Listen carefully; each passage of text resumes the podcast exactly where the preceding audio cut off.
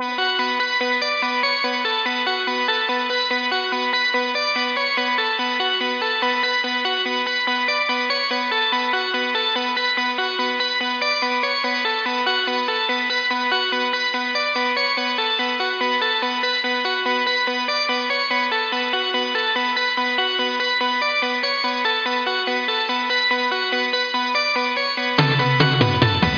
Bienvenido, bienvenida. Estás en Select Difficulty una semana más y como esta vez no quiero enrollarme demasiado porque ya habéis oído de mí todo lo que teníais que oír, voy directamente a presentar a mis compañeros, mis siempre muy queridos compañeros de viaje en esta nueva singladura, como son en primer lugar Carlos Prats, que espero que esté cenando.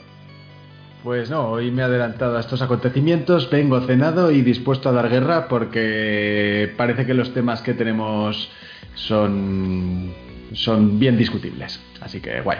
Bueno, mm, ¿lo son? Sí, lo serán. Porque, porque nos gusta mucho discutir, o sea que todo, todo va a ir bien, no te preocupes. Vale, vale, vale. Confío en tu capacidad de discutir y sobre todo en tu capacidad de desconcertar. Porque conozco mm. mucho mejor una que otra, en realidad.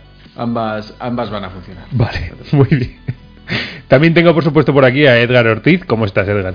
Hola, hola chicos, ¿qué tal? Pues bien, por aquí estamos cenado, meado, cagado, duchado, todo a la vez. Y, todo a la vez.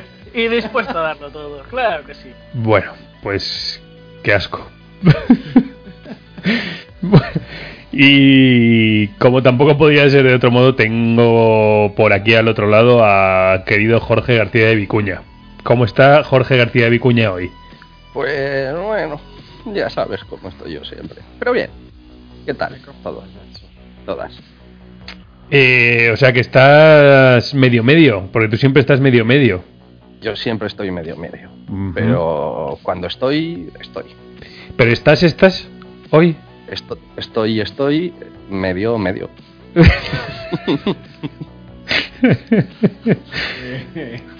Eh, porque no le echamos. pues no sé por qué no. siempre surge la duda, ¿verdad? Pero nunca llegamos a hacerlo. No lo entiendo. Se deja querer. Creo que sí. ¿Qué haríais, tiene alguna virtud difícil de ver. Sí. ¿Qué haríais vosotros? Bueno, eh, pues de hecho espero que estés más medio que medio. Porque de hecho hoy te toca a ti la canción. Y espero que nos hayas traído una buena canción y que nos sepas desarrollar de dónde viene, eh, sus circunstancias, el videojuego al que está asociada y todo eso. lo tengo todo preparado. Lo tengo, bueno, lo tengo medio, medio preparado. oh, Dios mío. El, el, examen no puntúa medio, ¿eh? Ni medio, medio. Todo hay que medirlo en medio, pero medio, medio. Medio, medio. Pero entonces esto, eh, al final vamos a acabar haciendo medio programa con la tontería. Eh, claro, pues no sé, lo podemos hacer a medias. Bueno, a mí me parecería sácame de aquí, Jaime, sácame de aquí, por Dios. es, una, es una conversación en la que yo no entiendo cómo todavía no has saltado tú y has empezado a filosofar. Carlos. Me está desconcertando. o sea, hay algo en mi cuerpo que está como vibrando diciendo, sí, esto es lo mío, pero por otro lado, que, no salga de mí me, desconcierta. Claro, se ha quedado a voy, voy, a empezar a, soltar spoilers del Last of Us 2 así en plan bajito, voy a ir subiendo el volumen poco a poco, poco a poco hasta que cambiemos de sección. Ay, Dios. Pensaba que iba a decir hasta que cambiemos de sexo. Cuando He dicho que nada de spoilers, copón. Pues ya que dice Edgar el, acerca de spoilers de The Last of Us 2, voy a presentar el tema principal de hoy, porque nuestro debate va a girar en torno a las filtraciones en el mundo de los videojuegos.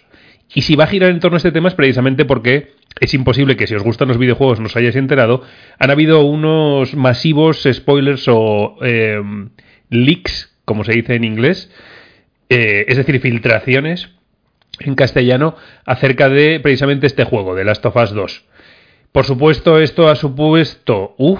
¡Qué feo ha sonado eso! Bueno, el caso es que todas estas filtraciones han supuesto un espaldarazo para Naughty Dog, como es lógico, y en concreto para todo el equipo que venía desarrollando The Last of Us 2, que por cierto ya, ya tenemos fecha de salida, y probablemente de hecho una cosa esté relacionada con la otra.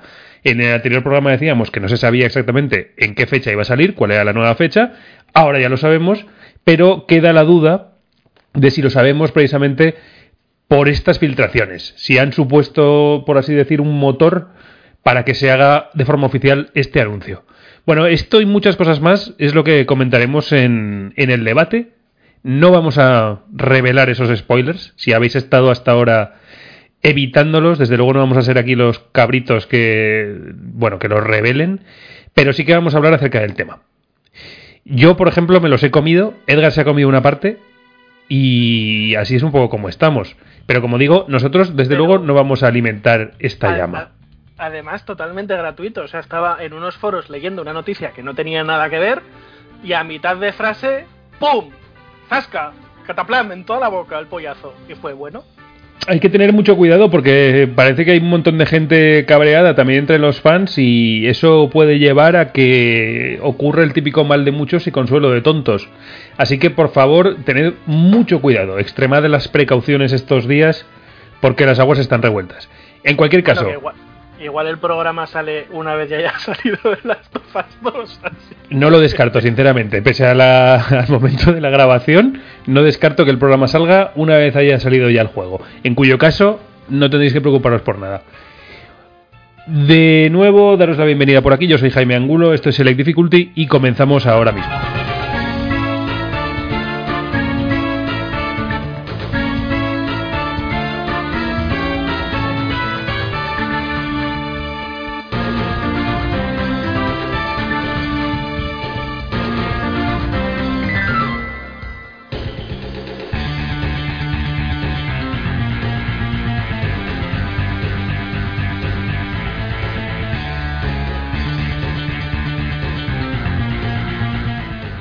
Lugar, y como siempre, vamos a ir con la sección de noticias. Sabemos que la sección de noticias inventadas por Carlos, las mentiras arriesgadas, eh, de- os han gustado mucho, han tenido mucho predicamento entre los oyentes, cosa que entendemos. Yo la verdad es que cuando estuve editando el programa, he de decir que me divertí mucho, pues sobre todo con las trolacas de Carlos, que me... Eh, eh, eh. endulzaron, me endulzaron toda la, toda la- el proceso de edición. He de decir, Fue Así un mal que- necesario.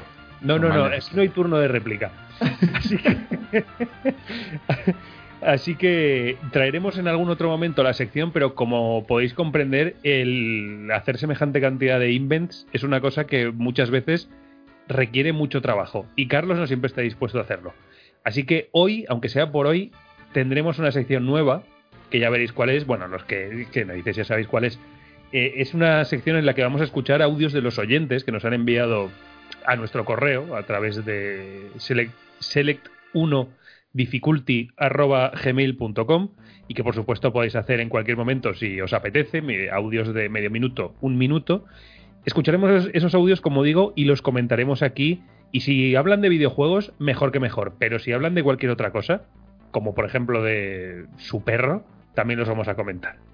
Bien, la sección de las mentiras prats arriesgadas volverá, por supuesto, pero no hoy. Hoy tenemos noticias normales. Y hoy, para darle un poco la vuelta a todo esto, voy a pedir que su noticia la diga Carlos Prats, por favor. ¿Me has, me has pillado cenando? ¡Qué hijo de puta! eh, Estaría genial. De hecho, me gustaría empezar a adelantar de nuevo las horas del programa para ver si te vuelvo a pillar cenando.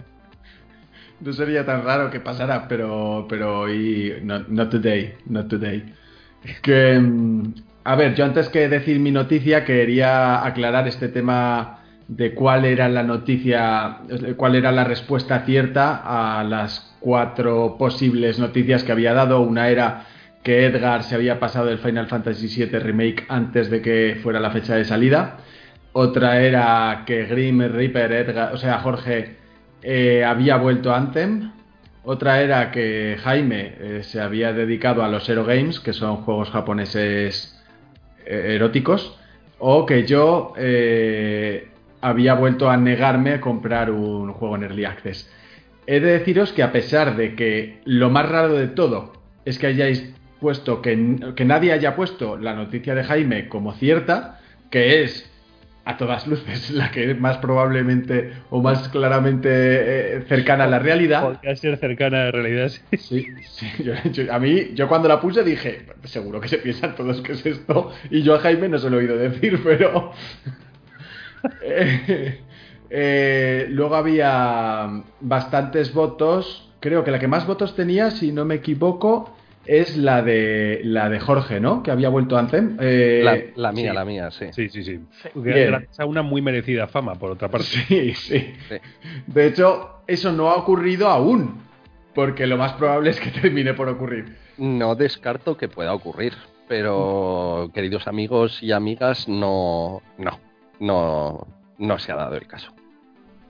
Me gusta la, la de Edgar, que eh, probablemente en, una, en, en un inquietante bucle temporal ha jugado, se ha pasado el juego en menos horas de las que ha podido desde que salió. Porque digamos que salió un jueves, pues se lo había pasado el viernes y había jugado 40 horas, ¿no? Eh, no sé si esto es exactamente así. Pero es porque salió antes y no, no llegó a acabárselo antes de la fecha de salida. Jaime, sin embargo, se lo pasó el día de salida. También Sí, habiendo correcto. Yo el día de salida justo me lo estaba pasando. Así es. también habiendo jugado antes. Y en concreto, yo, Get the Fuck Out, me lo compré, es en Early Access. Así que, como ya habréis podido imaginar, llegado este momento, soy un asqueroso y eran todas mentira. Podría haber puesto todas verdad y quizá también tendría gracia, pero tenía, tenía, eh, tenía ganas de mentir. Eh, por, eso, por eso luego estuve ahí con las trolacas fuerte. Por eso se llama Mentiras Arriesgadas, la sección. Y también, bueno, como la sección volverá, también puede que la próxima vez sean todas verdad, sean todas otra vez mentira, quién sabe. O incluso verdad y mentira a la vez, que eso no sé cómo lo podremos hacer, pero yo lo intento. Seguro que hay alguna manera. Yo confío, Todos- confío mucho en tu mente surrealista, la verdad. Todos sabemos que existe la verdad y la verdad. Y la verdad. Bueno, Eh, pues voy con mi noticia. He de decir, a modo de aclaración un poco, que me sorprendió la escasez de votos en mi, Sí, sí. en mi propuesta. Y he, y he de decir que conforme las leías, yo empecé a pensar que la mía era la correcta. Porque, porque creo que fue esa misma tarde de la grabación en que estaba mirando por Steam, más aburrido que un hongo.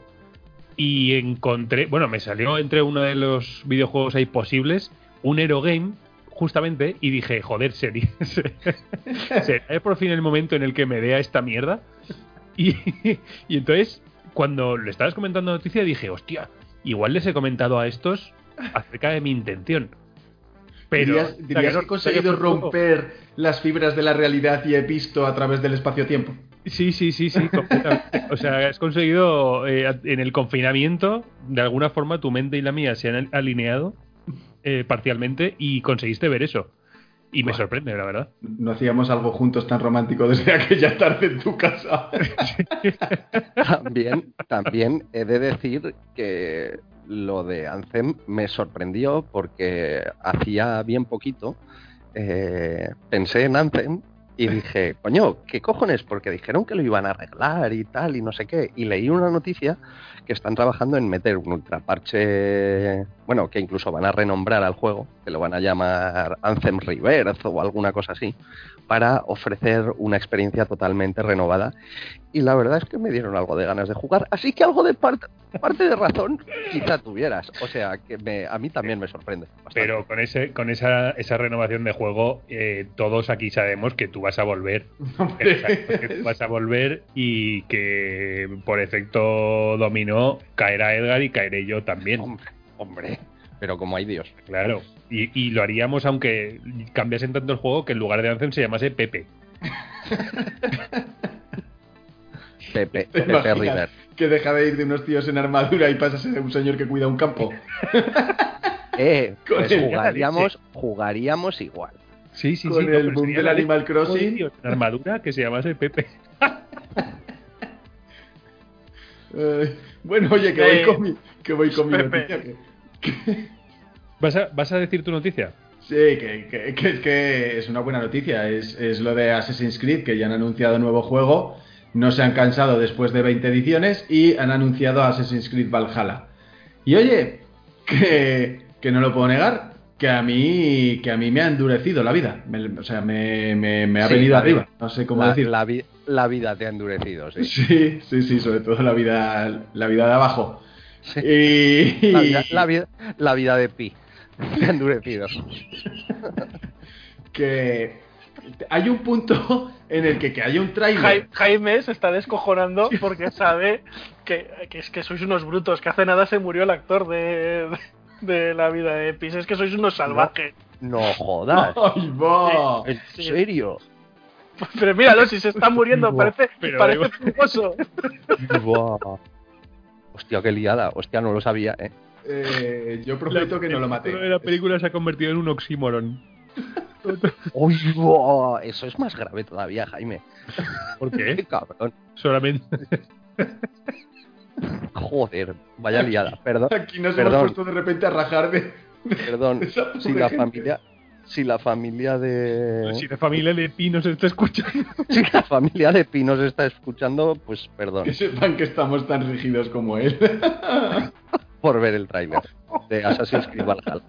Uy, buah, que no, uy, buah, que no había pillado lo de rígido. Uy, buah, vale, vale. Vale, vale. Bueno, que, que no sé vosotros, que a mí es verdad que es un CGI, ¿Cuál era tu noticia? Ah, sí, lo que es un tráiler, pero a mí, me, a mí me ha molado. O sea, desde Joder. Skyrim, Hellblade, un videojuego así tocho vikingil con buenas tres AES, no teníamos. Y, y bueno, pueden hacer una mierda porque Ubisoft es capaz de todo, pero tiene todos los mimbres para que mole.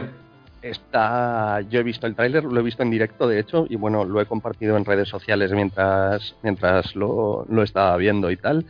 Y he de decir que al final del tráiler se me ha puesto dura, pero, pero vamos, pero dura, pero, pero como el hormigón, Como Pi. como pi, igual de dura de que pi. Así que, si no lo habéis visto, no, no lance spoiler, pero Sois, sois, sois, sois- unos cabrones y tenéis dos raseros para medir. O sea, Sí, al, fi- sí. al Final Fantasy VII lo criticáis por cortar la historia en varios trozos y estos que llevan 20 juegos para contar la misma historia no Venga, nada. Pero ¿qué tendrá que ver Tocadme, una cosa? tocadme la cuca. ¿Qué tendrá que ver Tocadme una la cosa con la otra? misma, ¿eh? De todas formas. O sea, la historia eh, ya. De hecho, la historia principal creo que así ya ha pasado a ser lo más secundario. Os que- iba a preguntar, ¿sigue habiendo una guerra entre templarios y asesinos? Pero, pero ¿a quién le importa? no, no le importa, no le importa absolutamente a nadie. Lo que pasa es que no, lo de templarios, lo de templarios y asesinos Eso está, sí. toda- eh, está todavía ahí, ¿vale? Pero eso, digamos que eso quedó como cerrado. Ahora han aparecido. ¿Qué- ¿En, Sí. qué, eh, ¿En qué título?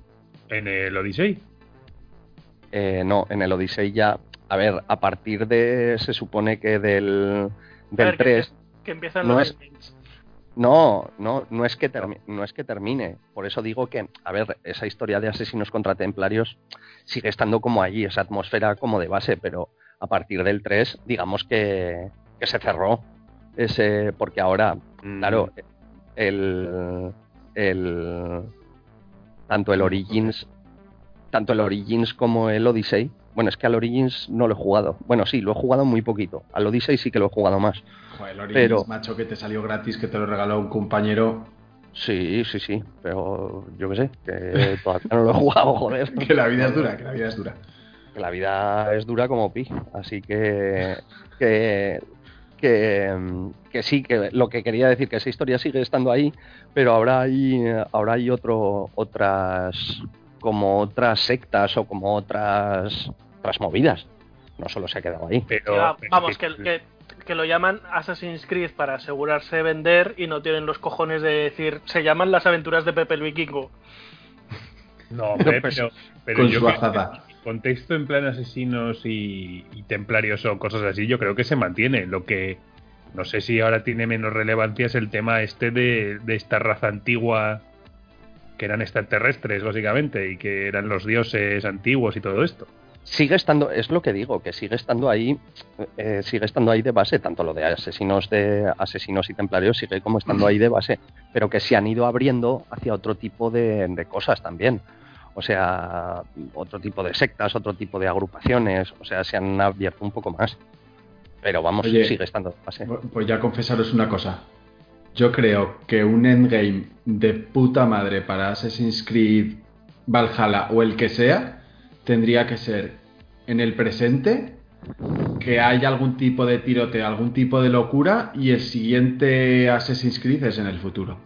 Y hacer un. Assassin's Creed Cyberpunk y a tomar por culo a Braga. Y, que, y Japón, todos queríamos uno en samuráis, pero en vez de en samuráis es en Neo Tokio.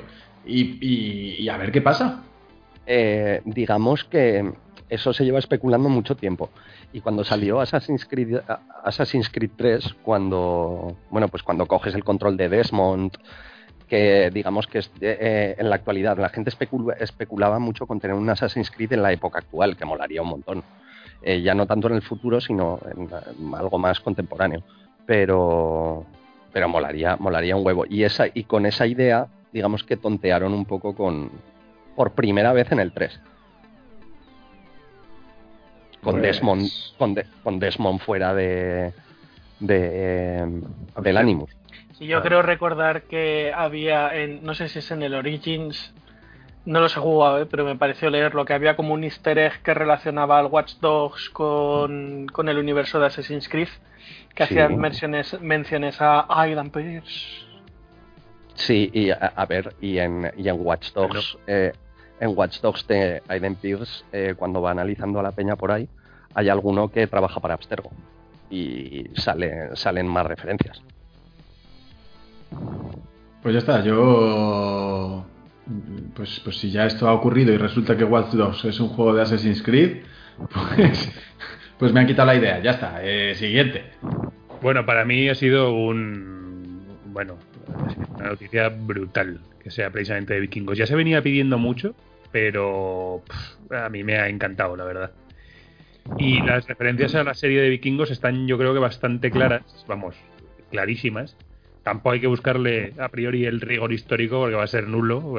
ya empiezan poniendo a los vikingos como prácticamente unas almas de la caridad eh, y a los ingleses como unos bastardos y en realidad todos eran unos bastardos. O sea, esto es lo más... es una gran reflexión. Es, así, o sea, es así. Quiero decir, hay un momento, vale, yo entiendo que es el personaje principal, lo vas a llevar el personaje principal y entonces tiene que ser un tío pues eh, de, una moral recta y demás. y entonces precisamente por eso en el tráiler detiene una violación, cosa que a mí me parece muy bien, porque si yo voy a tener que llevar a ese tío no me va a gustar demasiado que haga eso, ¿no?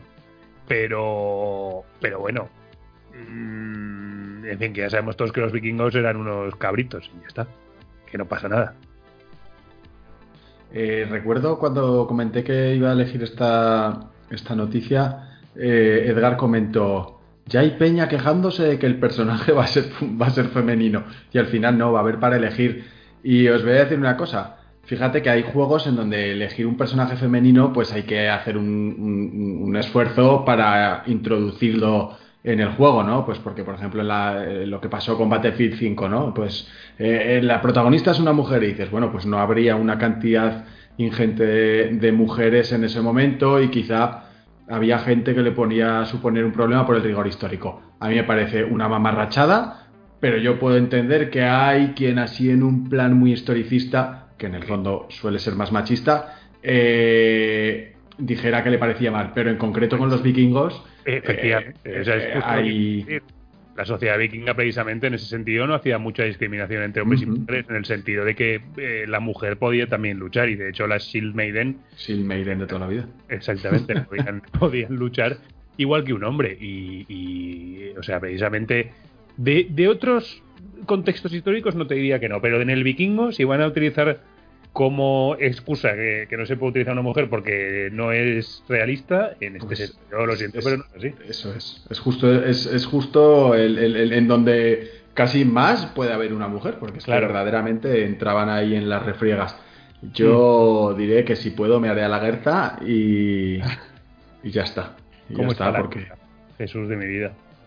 Sí, sí, es, es, de las mejores cosas que han pasado a la televisión en años. Sí, sí, sí, completamente sí que me gustaría añadir que mm, lo han anunciado ya para Xbox One X Series X y PlayStation 5. O sea, son primeros títulos confirmados oficialmente, ¿no?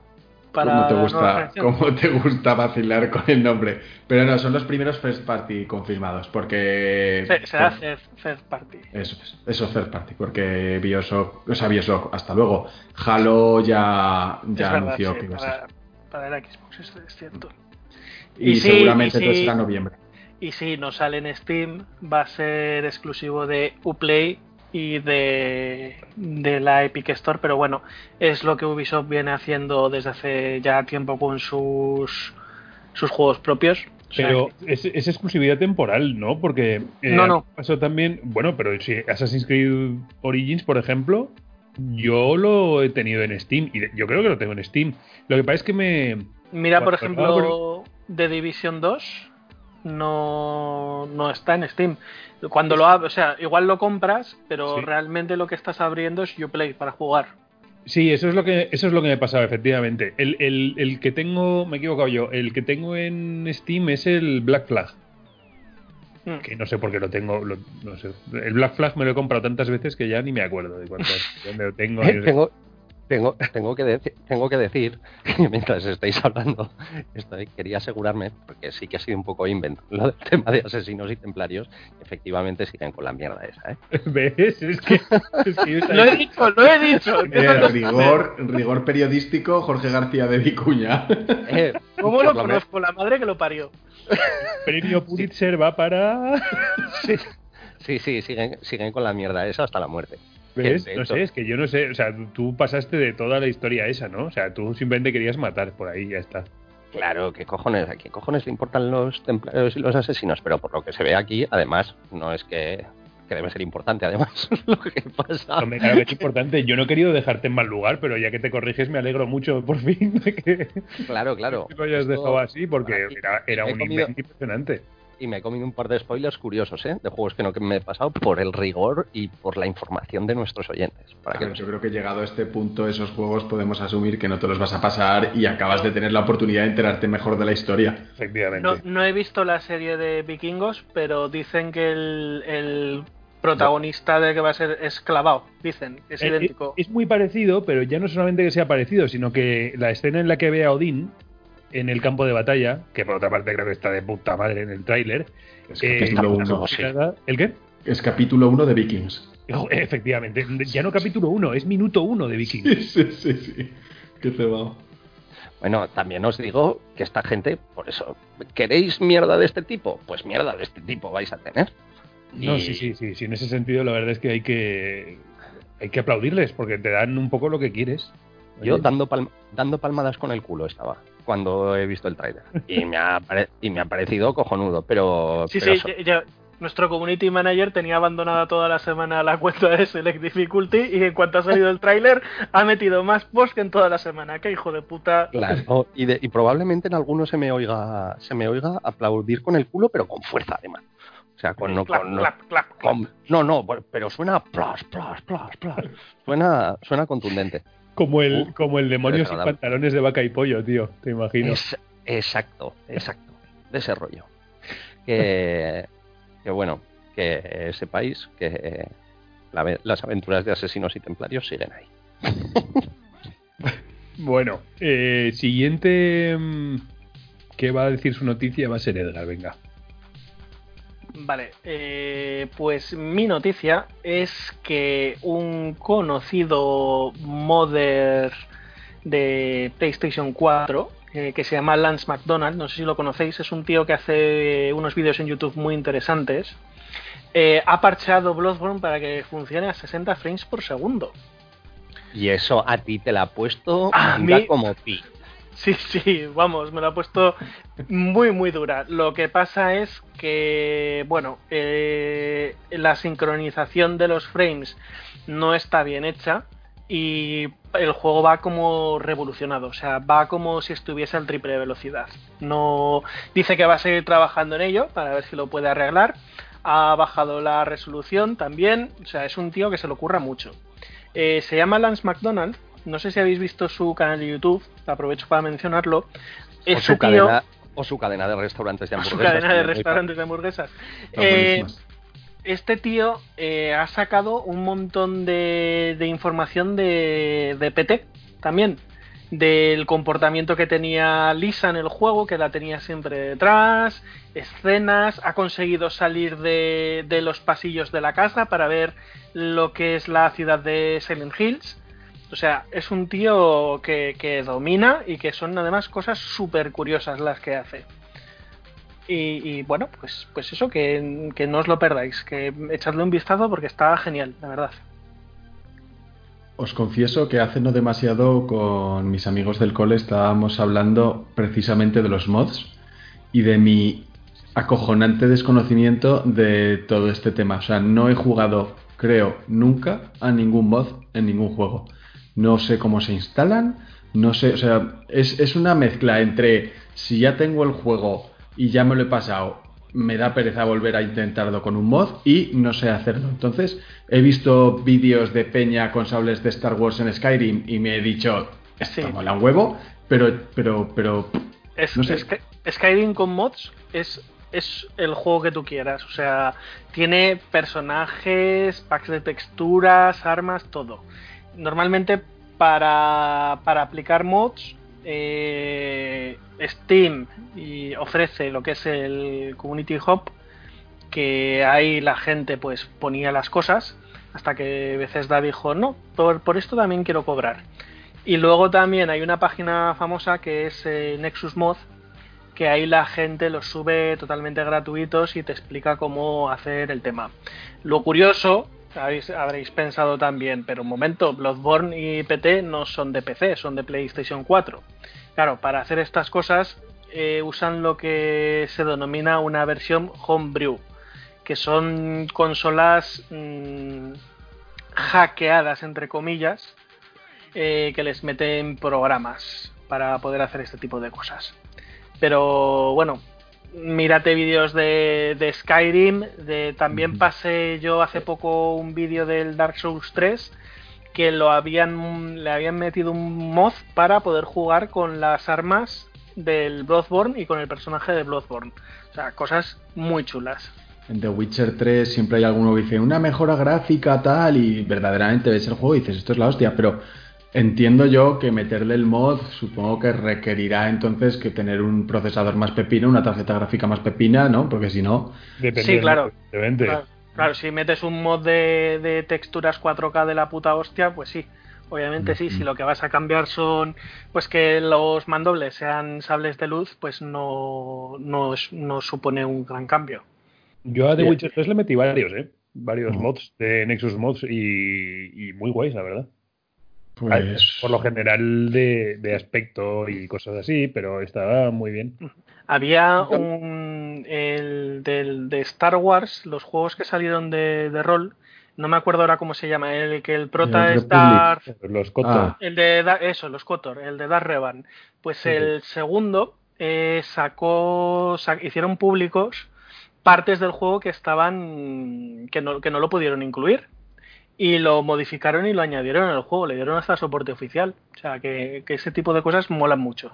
A raíz de esto me, me viene a la cabeza una anécdota que podemos contar aquí porque creo que no la hemos contado. Y es que cuando estuvimos viviendo en Liverpool, Jorge y yo. Oiga, no cuentes eso. Oiga. Y fueron reyes de Aquilonia. no, no, no, pero. ese es el problema, que no lo fuimos. Eso, exactamente. Exactamente. No, pero eso es lo de Conan. Esa, esa anécdota la dejamos para otro día si no la hemos contado ya. Y si la hemos contado ya, dará igual porque la contaremos otra vez. Pero la del Cotor fue otra. La del Cotor fue en una de esas, eh, nos fuimos a comprar un juego, el que fuera, y encontramos el Cotor. Y entonces la idea fue eh, competir a ver quién se lo pasaba antes. Jugando además eh, al lado, claro, pegados literalmente. Porque teníamos cada uno nuestro ordenador. ¿Y cómo quedó eso, Jorge? Pues me ganaste tú, de hecho. Sí. Y por paliza. ¿No, terminó en sexo? Y, por, y por paliza, sí. Y iba a decir porque estaba borracho, pero los dos estábamos borrachos todo el día. Así que tampoco, o sea, estábamos en igualdad de condiciones. Lo que sí que, lo que sí se evidencia de eso es que mm, tú juegas o mejor o más rápido a videojuegos cuando estás borracho que yo. Sí, sí, eso es prueba empírica, desde luego. No, no, sí, está clarísimo. Una cosa que me gustaría añadir antes de que se vaya mucho lo de Assassin's Creed Valhalla es que ha habido un comentario de alguien en, en Twitter de, la noticia de, del lanzamiento del tráiler de, de, Valhalla que decía va a costar 250 euros o no sé qué, algo así era. No me acuerdo de, quién eres, perdón. Bryce ha sido seguramente. Bryce ha sido, no sé si ha sido Bryce o no sé quién ha sido, pero ahora no me acuerdo. Que decía, va a costar 250 euros, no sé qué. Acaba de salir eh, la, edición coleccionista que vale 199 euros con figura de, de Eivor mujer, con banda sonora, con Season Pass, con extras para, para el juego y polladas varias. Nada más. Eso bueno. Mm, pues te toca además también decir tu noticia. Ah, vale. Eh, pues mi noticia es que hoy por fin ha llegado el día y ha salido el esperadísimo Street of Rage 4 sobre todo para, los que ya peinamos canas eh, jugando a esto, a, videojuegos, pues bueno, ha salido hoy Street of Rage 4 y la verdad es que ha tenido muy, muy, muy buena acogida. Eh, dicen que el juego está genial, yo no he podido catarlo todavía, pero supongo que aquí varios de los que estamos aquí nos lo compraremos, si no me equivoco, ¿verdad? A ver, es que lo de que el multiplayer online no sea de cuatro jugadores me parece tan, tan fatal y tan mal. Me, ha cortado tanto la mayonesa. Porque si pudiese jugar los cuatro, caía de cabeza. Pero que esté limitado a dos y a cuatro en local, no, no entiendo por qué. No lo sé, no lo sé yo tampoco. De hecho, yo pensaba, bueno, lo estaba hablando antes con vosotros, que creía que se podía, en línea se podía cuatro jugadores, pero lo he leído mal y no, no es así. Se puede cuatro jugadores en local y dos en línea. Eh, solo decir que, bueno, que este juego eh, pues eso, está teniendo muy buena acogida eh, y que pues tiene 12 personajes jugables eh, de los clásicos y además respetan, han hecho cositas muy chulas como, como respetar el diseño de los de los, de los luchadores clásicos, pues por ejemplo el Axel clásico, la Blaze clásica, Adam clásico, ese, ese toque pixelado, ¿vale? Eh, para bueno para pues para los más nostálgicos eh, que también han, incluido los efectos de sonido clásicos que no sé muy bien ahora si están desbloqueados si se tienen que desbloquear o, ya los tienes desbloqueados pues bueno para poder meterlos en el juego y tal. Incluso hay una edición eh, hay una edición súper chula que han sacado que recrea una caja de, de Mega Drive, Street of Rage 4 como si estuviera en caja de Mega Drive, bueno, pues para que te lo puedas incluir eh, en tu colección de, juegos de Mega Drive, pues para que no te desentone y tal. Eh, un detallito muy chulo, pero pues eso, son bastante limitadas y, eso. Y, nada, pues que yo me lo voy a pillar y tengo muchas ganas. También una cosa que nos ha sorprendido. ¿Por cuánto, ha salido, Jorge? El juego, pues no lo sé, pero ahora. 22 euros en Steam. Sí, ah la, edición coleccionista sí que se iba a ciento y algo, creo recordar. Sí, bueno, pero ahí me imagino que te tocarán la cuca, pero, pero 22 pavos yo creo que es razonable. Es que me estaba esperando que le metieran 30 o, más y digo, a ver, que es un juego como aquel que dice recreativa, no me jodas. Es, de una tarde, sí. No, no Sí, bueno, es un beat'em clásico Así que, bueno, es lo que, es lo que hay. Eh, lo único, decir la única pega, que por lo que se ve, eh, bueno, mm, amantes de los videojuegos y que les guste la música retro de, aquellas realizadas con 16 bits o con 8 bits, de, bueno, tuvimos un programa en el que hablamos de, precisamente de la música en 8 bits. Eh, y en 16 bits, pues bueno, la icónica banda sonora de, de Street of Rage, que es una de las más recordadas por, por todos. Resulta que se ha quedado, el apartado musical se ha quedado muy pobre en esta entrega, por lo que están diciendo. Que eh, los compositores originales han participado, eh, Yuzo Koshiro está ahí, pero se han invitado a hacer cuatro arreglillos de los temas clásicos y que pues se queda en algo, el trabajo musical se queda en algo muy, muy anecdótico, cuando todo el mundo se esperaba eh, una banda sonora genial, hecha con varios temas eh, nuevos y tal, pero no, no ha sido así. Y algo que a mí, por ejemplo, me desilusiona mucho y sé, por ejemplo, a mi amigo Francisco López, que probablemente nos esté escuchando, que es un amante de Yuzo Koshiro, le ha decepcionado bastante. Yo eso te, iba a decir, que tú eres un bobo y no entiendes y que me esperaré a que las partituras eh, perdidas saque, saque episodios sobre eso, que imagino que sacará. Sí, claro, eso es, muy bien, Edgar. Además, seguro que te lo agradece también. Eh, las partituras perdidas, un grandísimo podcast en el que pues, eh, mi amigo Francisco López, bueno, eh, os puede deleitar con, con un repaso espectacular de todo el trabajo de Yuzo Koshiro. Y seguro que de este Street of Rage 4 también lo, lo hace. Y nada más, esta era mi noticia. Bueno, pues eso supone que me toca a mí, mi noticia. Y mi noticia es la siguiente, os voy a leer el titular.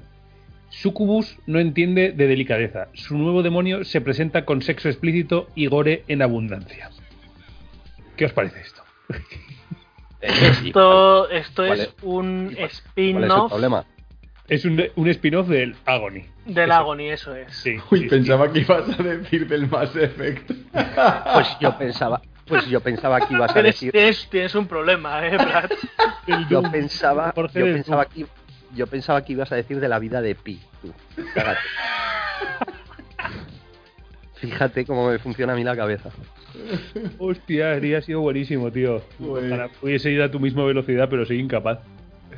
No, no, no. Y de hecho lo que lo que dice en la noticia es que hay hay que tener muy claro, eh, o sea, el tráiler que acompaña la noticia lo deja muy claro desde el principio. Lo que vas a ver tiene una temática de horror de gran impacto, violencia extrema, violencia sexual, sexo y desnudos. Y me encanta este detalle. Y podría no ser adecuado para espectadores menores de 18 años.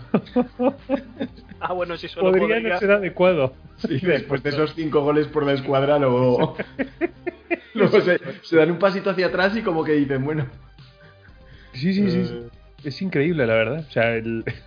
podría no ser adecuado, pero ¿cómo, cómo dices eso? Se- no. Violencia Sí, sexual. la violencia sexual es, es, es muy de, de, de niños de 14, no me jodas. Exactamente. El próximo éxito de Pixar. Joder, pero- pero, eh, estoy viendo, estoy viendo, además, estoy viendo justo el tráiler ahora mismo que lo tengo en pantalla y salió un demonio zumbándose a una moza, eh, bueno, a otro demonio y luego le arranca la puta cabeza, chaval. Es muy cebado. Eso nos lo enseñó la, la naturaleza Mi primera novia, con las mantis religiosas. O sea, es, es muy, muy cebado. De todas maneras, este juego lleva siendo objeto de polémica ya muchísimo tiempo. Pero bueno, yo de las cinco cosas que ha dicho. Jaime, a mí la parte de erotismo y sexo me ha parecido interesante. Lo, lo anterior me ha parecido un poco excesivo. En este, en este contexto te aseguro que no te lo va a parecer. Ya, ya, ya, Interesante ya. y sugerente. Porque no, no, es, es, es rea- es- es realmente perturbador, ¿eh? O sea, lo Sí. acabo de ver y es bastante Sí. jodido. Debe ser. gro- Yo no he visto nada, pero el, el Agony sí que leí un par de reviews y era grotesco todo. bueno, no solamente grotesco, sino además más malo que el baladre. El juego. También, también. Lo pusieron a caer de un burro, vamos. Es que. Eh, Jorge, ¿tú vas a jugar este juego o ya tienes tu vida para, para amenizar? No, no, no, yo ya sabes que mi vida es un puto infierno. Y ya vale, a mí cosas de este tipo me hacen sentirme violento. No me, no me, no me. Lo que te No faltaba, hijo mío, pobrecito. Si, tu- si midieses dos metros y tuvieses los brazos de Carlos, aún podrías sentirte violento, porque nadie te podría gantear. Exactamente. Pero, Pero- en Con tu este- con este violento es violado.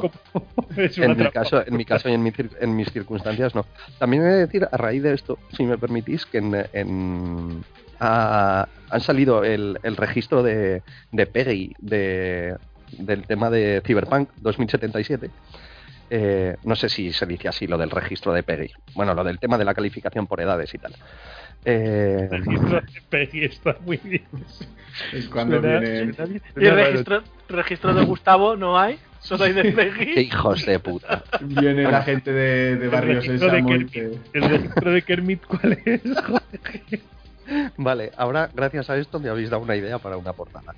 Que, para la portada del programa. Bueno, Pues sí, si no tenía ya la idea con la vida de Pi, eh, chico, yo no sé qué hacer. también- Sí, sí, también es verdad. Que bueno, que ha salido el registro y tal, y ha salido, bueno, que va a haber ahí de todo, que va a haber prostitución, drogas, sexo explícito, tal, y el comentario salió esta hoja, ¿no? Con, con todas las cosas que iba a tener. Y dijeron, ala, qué cuántas cosas, ta- eh, tal. Y el, eh, uno de los creadores de, de Cyberpunk dijo, sí, sí, no- nosotros no nos andamos con hostias o algo así, o algo así comentaron. Sí, yo también lo leí eso.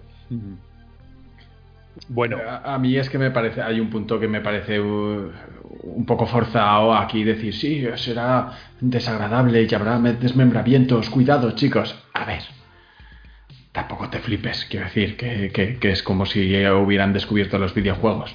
pero ¿hablas de cuál? ¿De, ¿En cuál? ¿De los dos? En este caso de Cyberpunk. que, que lo habían puesto en plan de, bueno, igual hiere sensibilidades. Eh, Hombre, pero a ver, Carlos, eh, estamos en un mundo y un contexto en el que las sensibilidades eh, son más o menos del grosor del papel de fumar. Sí, Eso te iba a pues- decir, pues que tal y The Witcher, están las The cosas- Witcher 3 eh, se desmembraba igual. O sea, que yo que sé, que es como, oh, ahora en nuestros juegos desmembramos. Señor, que, que cada vez que saludaba yo a alguien en The Witcher 3 se les caía un brazo. O sea, que yo que sé. No, pero yo lo entiendo, ¿eh? Porque ahora están las cosas como para hacer el gilipollas. Que, que, que, que está, que está la calle, que por decir cualquier cosa enseguida te dan dos hostias, ¿eh, amigo? Igual, igual, a, igual a ti no, porque eres muy fuerte. Pero está la cosa como para hacer el tonto. Yo solo digo eso. A ti te ven los brazos, Carlos, y se apartan, pero a Jorge, imagínate lo que le pueden hacer al pobrecico. Ay, ay, ay, ay, ay. Me, me hago una idea porque yo de vez en cuando me dan ganas de hacérselo. Que, que ahora, así esto sacado de contexto, puede sonar fatal, pero me refería a pegarle. Sí, sí. De, de hecho, no, no es la Hombre, primera le has vez. pegado más de una vez. Cuando, cuando te has saltado la sí. ulti, te has pegado más de una vez. Ah, mucho menos, mucho menos de lo que me pide el cuerpo. bueno, pero Bueno, eso- también, también, también es parte de mi trabajo. Eh, tocarte los cojones, Carlos. Yo, yo fui puesto en la tierra pues para tocarte los cojones a ti. Bueno, ya Jaime, ya Edgar también. Así que, y a quien sea, coño. ya quien sea, exactamente. Sí, además tienes un talento bastante natural, ¿eh? Para hacerlo. Eso hay que Uy, sí. decirlo. Uy, sí. Bueno, eh, ¿vamos a la canción? Sí, vamos a la canción. Venga.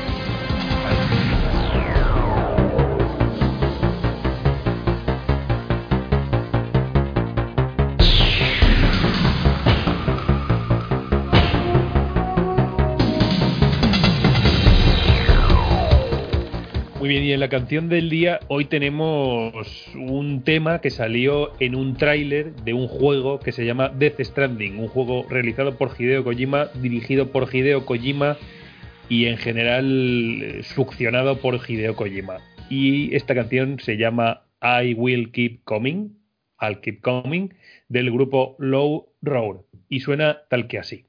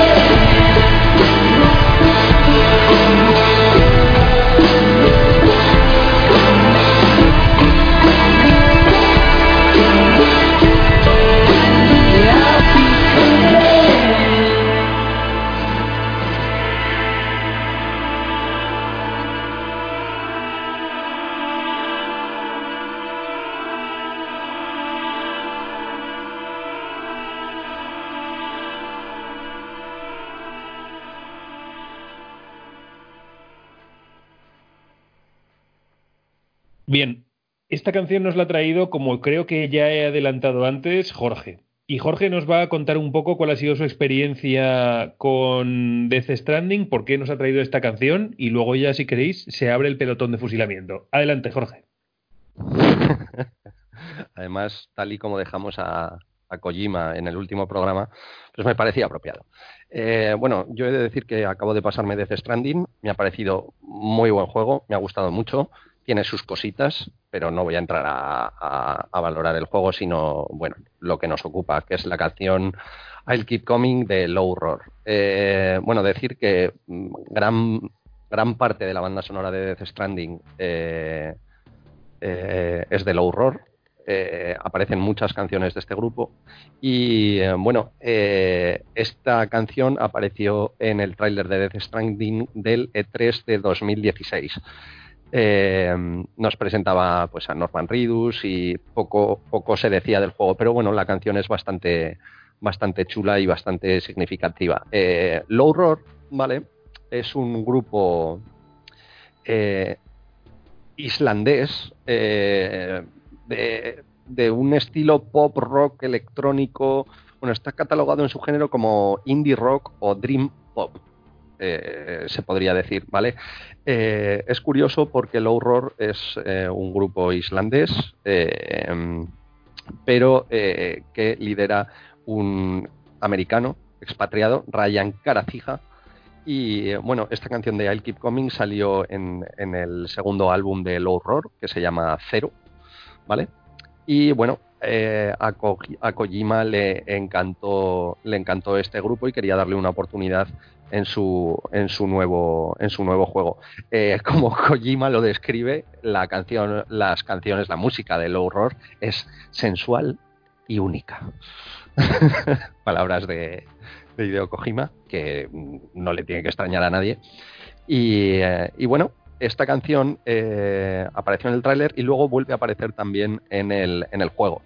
Eh, concretamente en, eh, al final en, en uno de los títulos de crédito, porque pasa varias veces por varios títulos de crédito, que es Para poder aparecer el nombre de Hideo Kojima varias veces, aunque Sí, sea por sí, los mismos motivos. Sí, sí, sí. O sea, yo me quedé flipado. Lo comenté con, con Jaime, que también se ha pasado el juego, y creo que este hombre tiene un problema muy grande y es que no sabe cuándo terminar los juegos. No tiene ni puta idea de cuándo terminarlos. No sabe decir, oye, mira, que hasta aquí, ¿sabes? Y hubiera, y si dijera hasta aquí, pues igual hubieran quedado cosas más elegantes. Pero, pero bueno, eso, que el mozo no sabe terminar los juegos. O sea, no es que no sepa terminarlos, es que no sabe cuándo acabarlos. Y, y nada, eh, he puesto esta canción porque me pareció, me pareció muy chula y el, el momento en el que aparece en el juego por, por primera vez me parece, me parece un momento muy, muy icónico. No voy a desvelar el momento ni nada para no hacer spoilers porque es justo al final y, y la verdad que me, que me llamó mucho la atención y quería traerosla para que, para que, bueno, intento también traeros alguna cosilla diferente, pues eso, este grupo indie rock eh, que, eh, que, bueno, que no es, no es muy conocido, pero que a raíz del videojuego de, de Death Stranding, bueno, se ha dado más a, a, a conocer. Y bueno, ¿qué os ha parecido a vosotros? De hecho, sí, se conocieron, empezaron a conocerse mucho y de- es el, típico vídeo en YouTube que sale la canción y que los comentarios están llenos de Death Stranding me trajo aquí. Lo más curioso de todo esto, quizá de la canción y de todo ello con lo que está relacionado, es que si uno ve el tráiler eh, al que está asociada la canción o el tema y luego juega Death Stranding y se lo pasa, uno ya puede ver que ese tráiler básicamente te está contando absolutamente todo. Eh, eh, en, Y- realidad, en realidad es así. Pues, O pues sea, ya no lo así. veo. O sea, yo, yo, yo ya así, no lo vuelvo a ver. No, pero es como, es como, como estos memes que decían, por ejemplo, eh, Vengadores sin contexto. Y te sacaban una foto. Te Exacto. sacaba una foto, o sea, el tráiler es todo sin contexto, pero en realidad te cuenta de todo lo que va el juego. O sea, es, es, es el juego. O sea, Lo que pasa es que es justo eso. O sea, si ahora, Carlos, por ejemplo, tú te pones el tráiler y lo ves, y por mucho que te esté contando el juego, no te vas a enterar de nada. Pero claro, recuerdo en su momento verlo y decir, pero este juego de qué coño va, pero, pero Claro. solo recuerdo eso, o sea, ya no el contexto claro, de nada. pues, pues, eh, si, o sea, si has visto el tráiler, y y te decimos lo que te acabamos de decir, que es te cuenta el juego, bueno, eh, en tu memoria no podemos confiar, pero ni tú mismo puedes confiar, de hecho ni se te ocurra jamás. Pero la, la historia es que te está contando el juego y sin embargo, eh, si no tienes los códigos necesarios para poder descifrarlo, no te va a servir de nada. Además es que es, es totalmente eso. Es curioso porque, porque, porque es que es, eh, es que es totalmente lo que dice Jaime. O sea, es el juego, el juego en sí. Pero claro, Pero te, te falta el diccionario. O sea, el, el diccionario o sea, es como si te ponen un idioma, o sea, perdón, un tráiler o un anuncio en japonés eh, llena- lleno de texto. Por mucho que tú veas el anuncio, si no puedes interpretar el texto, no vas a ir a ninguna parte. Pues con esto pasa lo mismo. El diccionario, digamos, es el juego. Y para interpretar el tráiler tienes que pasártelo. Y, y además yo, yo considero que es un juego al que hay que jugar. Eh, también digo, y también lo hablé con Jaime, que cuando él, él me dijo, hostia, es un juego difícil de recomendar. Hostia, es que es un juego muy difícil de recomendar. Muy difícil. Muy Yo difícil de recomendar. recomendaría a nadie. Yo únicamente puedo hablar de mi eh, opinión y de mi propia experiencia, y mi experiencia es positiva, igual que la tuya, eh, entendiendo precisamente y perfectamente todos los fallos que, que tiene, que no son pocos, pero, pero nunca se puede hablar en este juego en términos de te recomiendo que juegues a Death Stranding, y de coña. Porque seguramente vas a fallar el 50% de las veces. En este juego entras o no entras. Y si entras, probablemente te va a gustar, como nos pasó a nosotros. Y si no. No, si no te, si no te quedas muy fuera. Además, es un es un juego muy, muy, muy, muy cinematográfico. Eh, y coño, eh, a ver, yo si tuviera que decir algo, es un juego que hay que jugarlo. Porque es una experiencia, al menos, te puede gustar más o menos, pero es una experiencia diferente. Es una ¿Dirías. Jorge, que como el cuerpo humano, ese, ese juego es un 70% cine? Ese juego es eh, un 110% cine. O sea, eh, es, es así. O sea, desde el minuto uno, desde el planteamiento de, de- de las escenas, de todo, es muy, muy cinematográfico.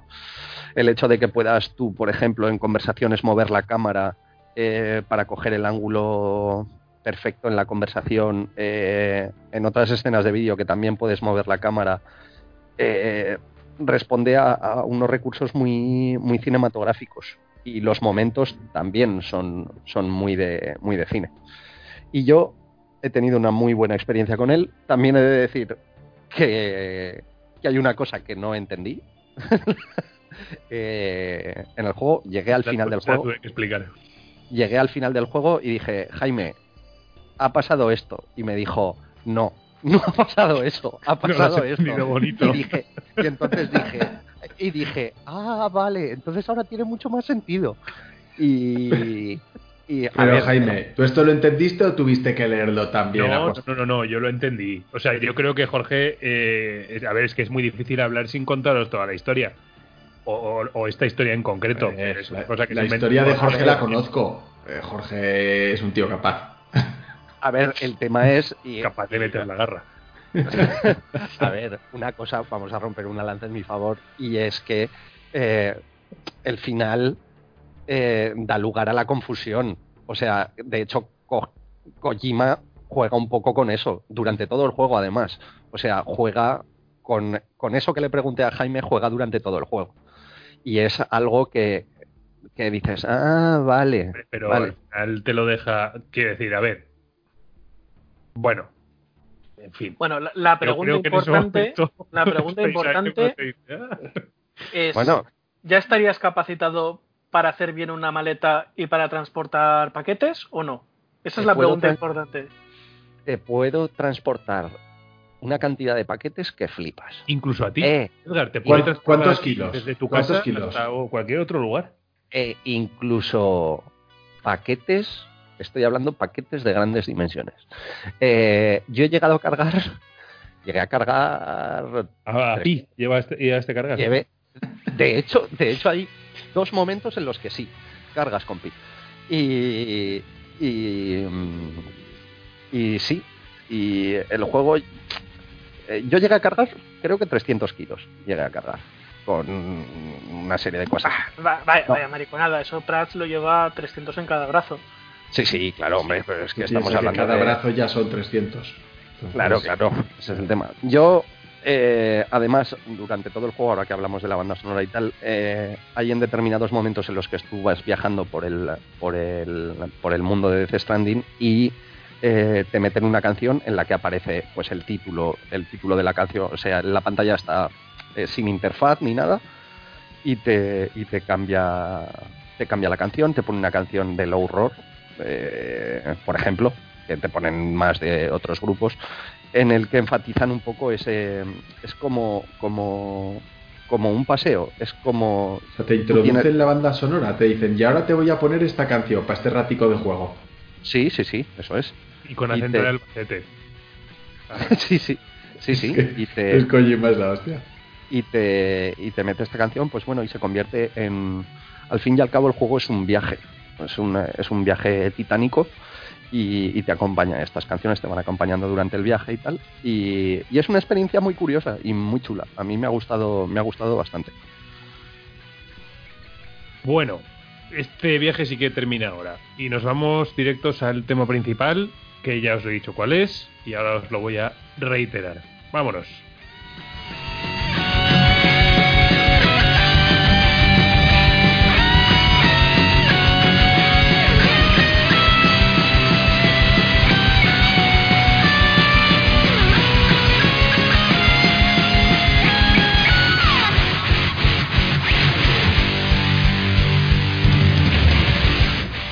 Bien, lo que ocurría esta última semana de abril de 2020 es que un empleado descontento de Naughty Dog, al parecer por el bueno, inevitable según la compañía crunch al que ha sometido a sus trabajadores durante mucho tiempo, estaba evidentemente descontento por la situación y además de eso tenía problemas porque la empresa no le estaba pagando un dinero. Esto es lo que se comenta o han dicho los rumores.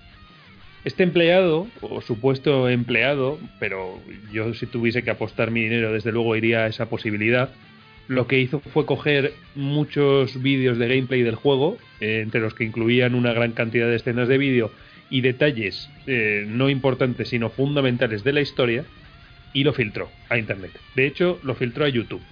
Como podéis imaginar, esto de YouTube saltó al resto de lugares de Internet y acabó generando una, como suele ocurrir en estos casos, una bola imparable de mierda que impactó directamente contra la compañía y que únicamente, digamos, se descargaron con un comunicado en el que eh, decían que era muy triste lo sucedido, eh, que esto eh, de cualquier forma no debería empañar la experiencia de los jugadores.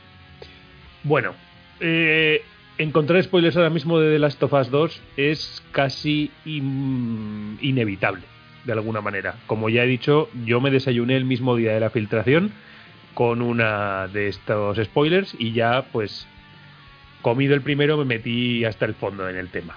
Edgar se comió uno, ya lo ha dicho, por eh, accidente completamente y el resto, o sea, Jorge y Carlos, por, de- por ahora, de momento, siguen bastante vírgenes. Mm, No del todo. Yo viendo el vídeo en el que hicieron la carátula esta para el Assassin's Creed Valhalla, de repente leí un comentario y ponía ¡Pam! Y, y la verdad es que lo que tengo dudas es de si es verdad o no. Porque claro, ya hubo un punto en el que yo creo que había troleo. Porque ya la gente empezaba a decir mamarrachadas total. Pero yo sospecho que la que la que comí me la comí me la comí bien. Bueno, yo más que mamarrachadas, yo creo que ya hay mucha gente que básicamente han decidido morir matando. Y si conocen ellos lo que ocurre en el juego, pues nos vamos a joder el resto o se va a joder el resto. Sí, No van a yo quiero decir que había gente que decía en The Last of Us 2 eh, muere Lola Flores. Y, dices, bueno, pues eso no, no creo que ocurra, ¿no? Entonces por eso digo que ya había un punto en el que la gente pues decía cosas por decir. Entonces no sé si la que yo vi era o no una, un spoiler. Bueno, en cualquier caso, la historia es que eh, el tema de la filtración eh, ha puesto el tema, como digo, de actualidad y nosotros queríamos venir aquí y hablar un poco sobre ello, tanto sobre el tema en particular como con el mundo de la filtración en la industria del videojuego en general. Eh, más que un debate, más bien se va a tratar de, bueno, pues eso, una conversación en torno al tema. Ya veremos cuánto de extensa, porque yo creo que el tema da de sí lo que da de sí. Y, en fin, sí que me gustaría preguntaros, antes de que po- podamos dar algún otro ejemplo que, que no sea el de, de Last of Us 2, ¿qué opináis acerca de este tipo de cuestiones? O sea, ¿consideráis legítimo, consideráis normal o lógico que un trabajador que ha sufrido, eh, pues eso, unas condiciones en, cual- en, en- el menor de los casos cuestionables, de, crunch, de abuso laboral en definitiva, que encima no le pagan el dinero que, probablemente merece. ¿Consideráis que un acto como este, una acción como esta, es legítima? ¿Consideráis que es una forma de defenderse ante este tipo de injusticias? ¿O qué pensáis al respecto? Eh, a mí me parece eh, una putada. Me parece una putada. Entiendo la situación de este mozo, pero creo que hay otras formas de protestar contra eso que reventar el trabajo de años. eh, ya no, eh, quizá yo, ya no de cara a la empresa, porque la empresa te la puede sudar más o menos, y más si no te han pagado. Pero quizá a lo mejor hay mucha gente que, que está esperando este producto y ya espera este producto durante años. Est- Estoy hablando de gente que, que, que, ostras, que The Last of Us ha, significado muchísimo en, en su vida y que, y que puede, a, mí- los spoilers me pueden importar más o menos y si me lo como, pues mira, me lo como, es una putada. Pero hay un montón de, de gente a la que quizá le estés faltando al respeto porque he visto últimamente pues gente con los tatuajes de Ellie, no sé qué, súper flipando de, de- del tema de The Last of Us y me parece, hostia, creo que hay otras formas de protestar que, ya no protestar, sino de reclamar lo que es tuyo, de eh, que, que- que lo que ha hecho esta persona. Me parece una putada. No sé qué pensaréis los demás. No, es que además mm, te puedes meter en un lío muy gordo, porque tú cuando trabajas en este tipo de proyectos siempre hay cláusulas de, de privacidad, de no filtrar nada y tal, y, puede haber consecuencias muy graves. O sea, obviamente todo esto está mal y está muy feo.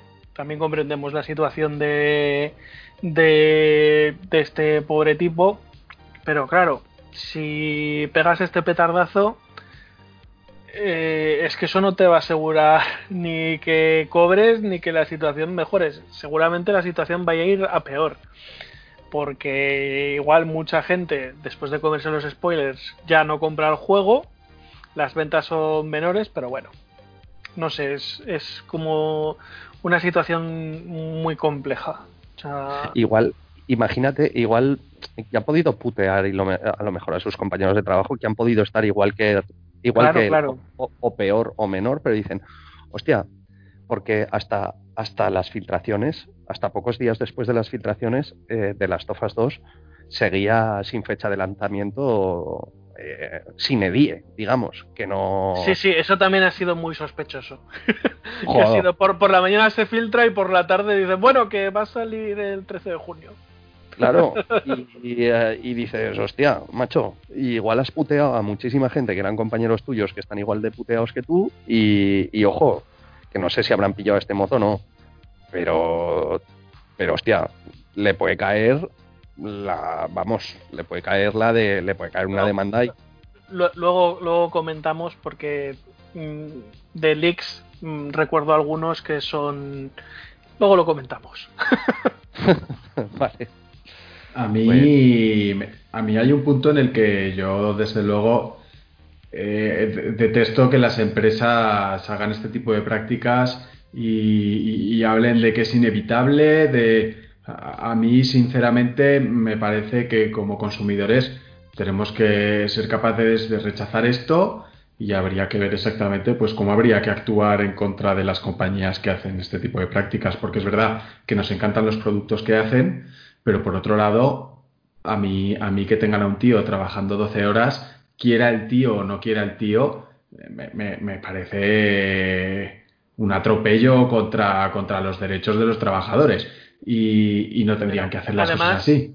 Además, es que hace cosa de un mes o así eh, salió un tipo que había dejado Naughty Dog que era uno de los principales animadores. O sea, eh, hacen las animaciones de, de los personajes. Que es un tío pues que ya tenía sus 40 tacos y explicaba un poco la, situación, porque al desvincularse de la empresa ya pues podía comentar ciertas cosas sin entrar en detalles y él decía que en todo momento pues que se, se habían portado muy bien con él que, que les llevaban cena, les llevaban pizza, les les bueno pues eso, les trataban entre comillas bien, pero claro, este hombre decía es que yo ya tengo eh, cuarenta y pico años, tengo dos hijos y yo no me puedo pegar desde, desde las 9 de la mañana hasta las 5 de la mañana trabajando, no, no, no lo puedo hacer. A, a mí es que sé tratar bien, a mí de, de verdad, ¿eh? me parece como Y- y darle es- las gracias a no, tu no, amo. No, no, pero es tratar bien entre comillas, o sea, que no es tratar bien, o sea, es que tienes a una persona, pues eso, haciendo jornadas laborales de 14, 16 horas.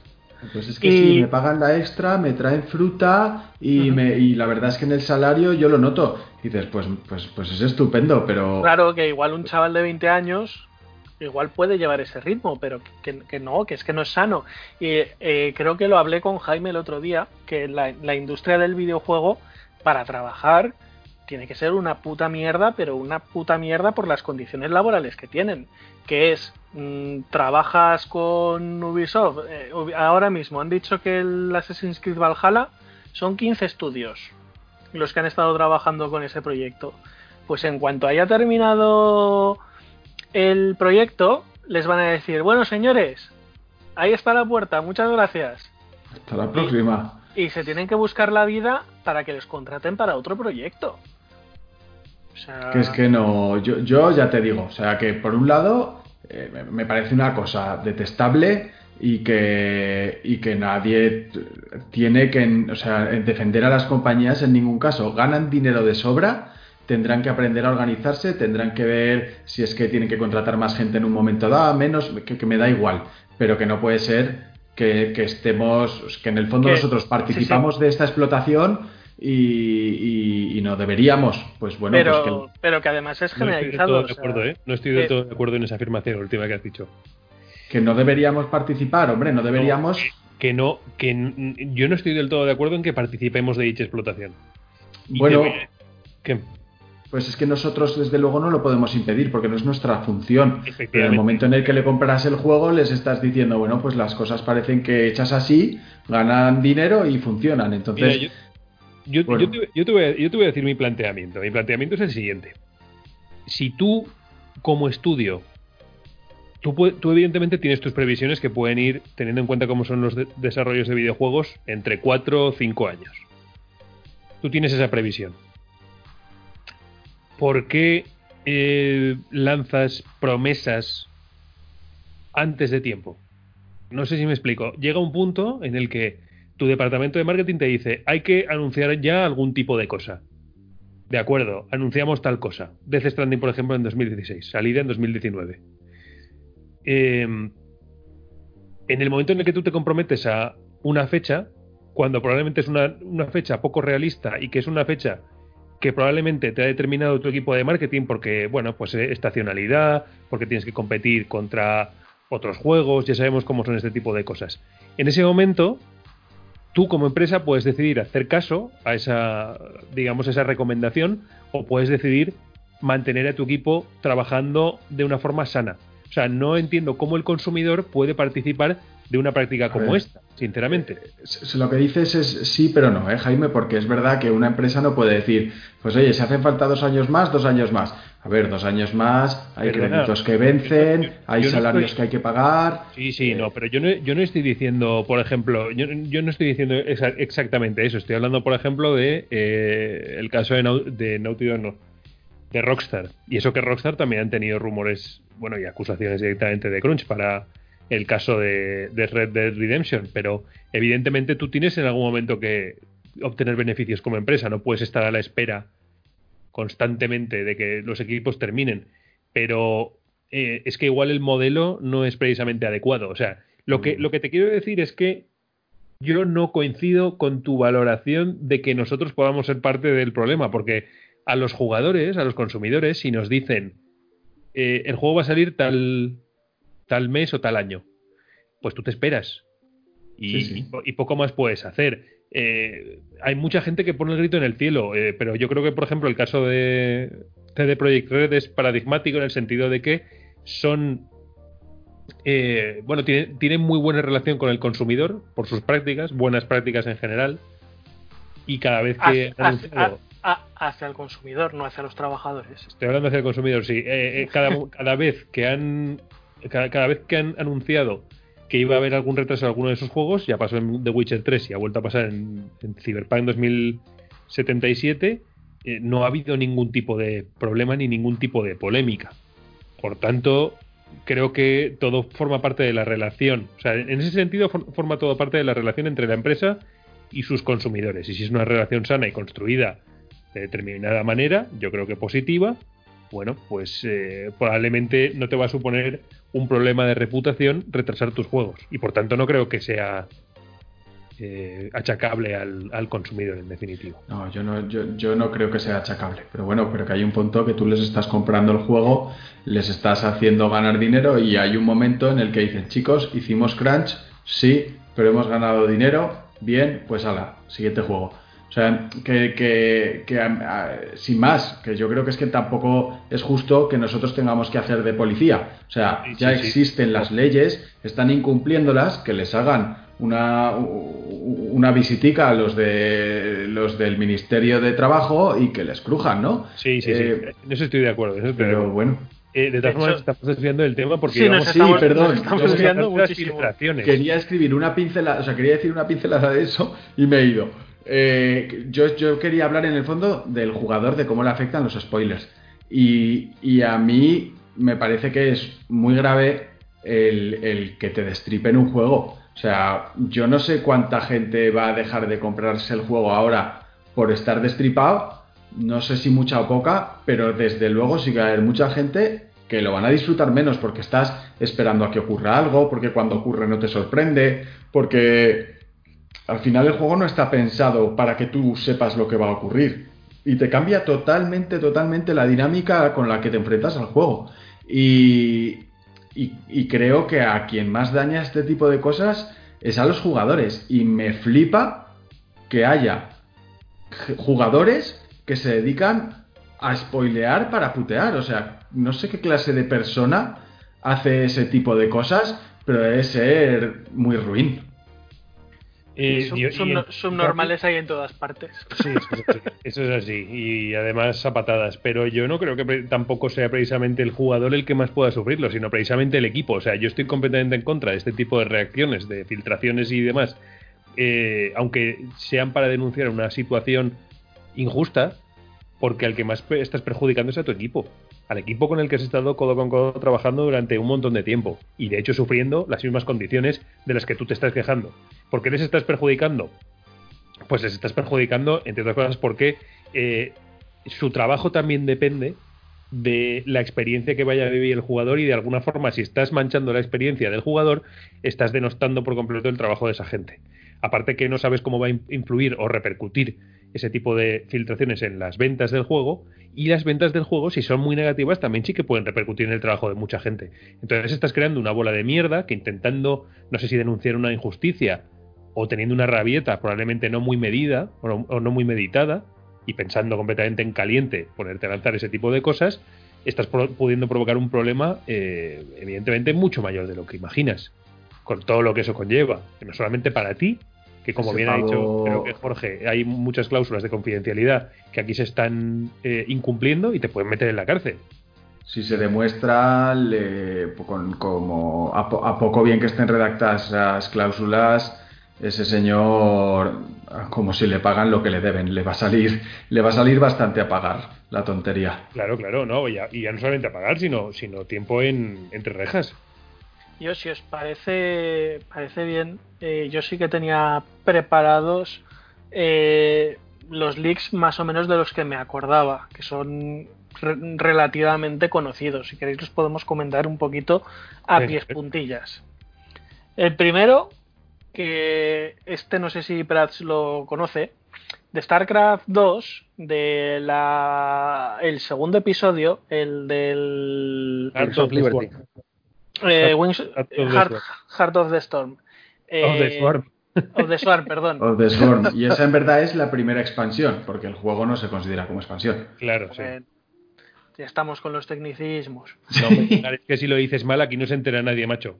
Bueno, Ya, Pues- para decir las cosas mal. dos, dos años antes de que el juego llegase, estuviese a la venta, se filtró el final, el vídeo. Se filtró el vídeo del final, que no estaba del todo procesado, pero era la cinemática mm, frame por frame, con todos los clips de voz y todo. Y resultó ser verdadera. ¿Le ¿Y eso? interesa a una compañía hacer un cambio? O sea, ¿pensáis que a los de Last of Us les da tiempo a cambiar algo? Nada, pues aunque sea una conversación y dos animaciones para que cambie, No, simplemente no, no. por joder. no, no les da tiempo. Eso sí que le dio tiempo a otro leak que hubo muy grande, que fue en Mass Effect 3. En Mass Effect 3, cuando empezó la producción y tenían ya el guion y todo, eh, se filtró el guion. Y, y claro, escribieron un guion de cero. Por eso semejante resultado de final. Bueno, a ver, también eh, tampoco me quiero meter en el tema porque eh, evidentemente no, eh, le daríamos demasiadas vueltas más de las que merece, pero no solamente fue por eso que el final cambió, sino porque eh, ahí hubo un problema de despidos y demás y, y que el director del, del juego decidió apartar a todo el mundo y hacer el final él que quiso. El solo, sí, sí, sí. Esto, Sí. esto me viene, me viene a la mente, quizá no es tanto de videojuegos, pero eh, quizá no, no es de videojuegos. en el caso del ascenso de Skywalker, yo, yo recuerdo, bueno, hace bien poquito, que, que el guion se filtró, se, fil- se Sí, filtró sí, tal entero. Y eso provocó, y eso provocó en, en- en amigos nuestros, como Borja Quero, que lo menciono para que no se escuche, Yo creo que eh, funciona, pero vale. Como, como, como resultado de, de esa filtración, Borja no ha visto eh, el ascenso de Skywalker. ¿No la ha llegado a ver? No, no, No, no la ha llegado. Pues yo pensaba que sí que la había visto al final. dice que en su No. canon no es canon. No, no, porque, Vale, porque esta filtración, esta filtración salió, se filtró todo esto. Bueno, la filtración es porque Bollega, o como se apellide, se dejó debajo del colchón el guion entero. Y se cambió de casa y... y También. También, yo no sé hasta qué punto esas cosas son verdad, porque, porque eh, probablemente sea la historia distinta, porque ¿cuántas personas conoces que se metan el guion de Star Wars debajo del colchón? O sea, chico, a mí o, o la gente estas que hacen películas hacen cosas muy raras, o, no sé, Rick, parece falso. En cualquier caso, eh, eh, con esto de las filtraciones, también hablando con Jaime, que Jaime se comió varios spoilers de The Last of Us 2, pues eh, supongo que se lo comprará al final. De hecho, estoy seguro de ello. Y yo me, me lo compraré. Ah, sí, ya, yo te entendí que, que ibas a pasar ya del A, tema. a eso, a eso Eh, eh. voy. Que tuvo un momento de duda. Bueno, que Sí. lo explique él. Sí, sí, sí. Que Bueno, tuvo a un ver, momento- te- termina, termina y ahora explico yo lo mío. Nada, pues eso, que tuvo un momento de duda de decir, hostia, pues es que, tal, palabras textuales, Jaime dijo, hostia, a mí me ha parecido una puta mierda. Eh, como continuación me está pareciendo una puta mierda porque me he comido unos spoilers y no me mola nada lo que estoy viendo.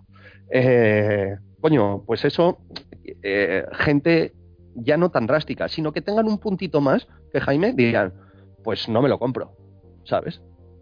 No me lo compro porque me parece una puta mierda. En mi caso.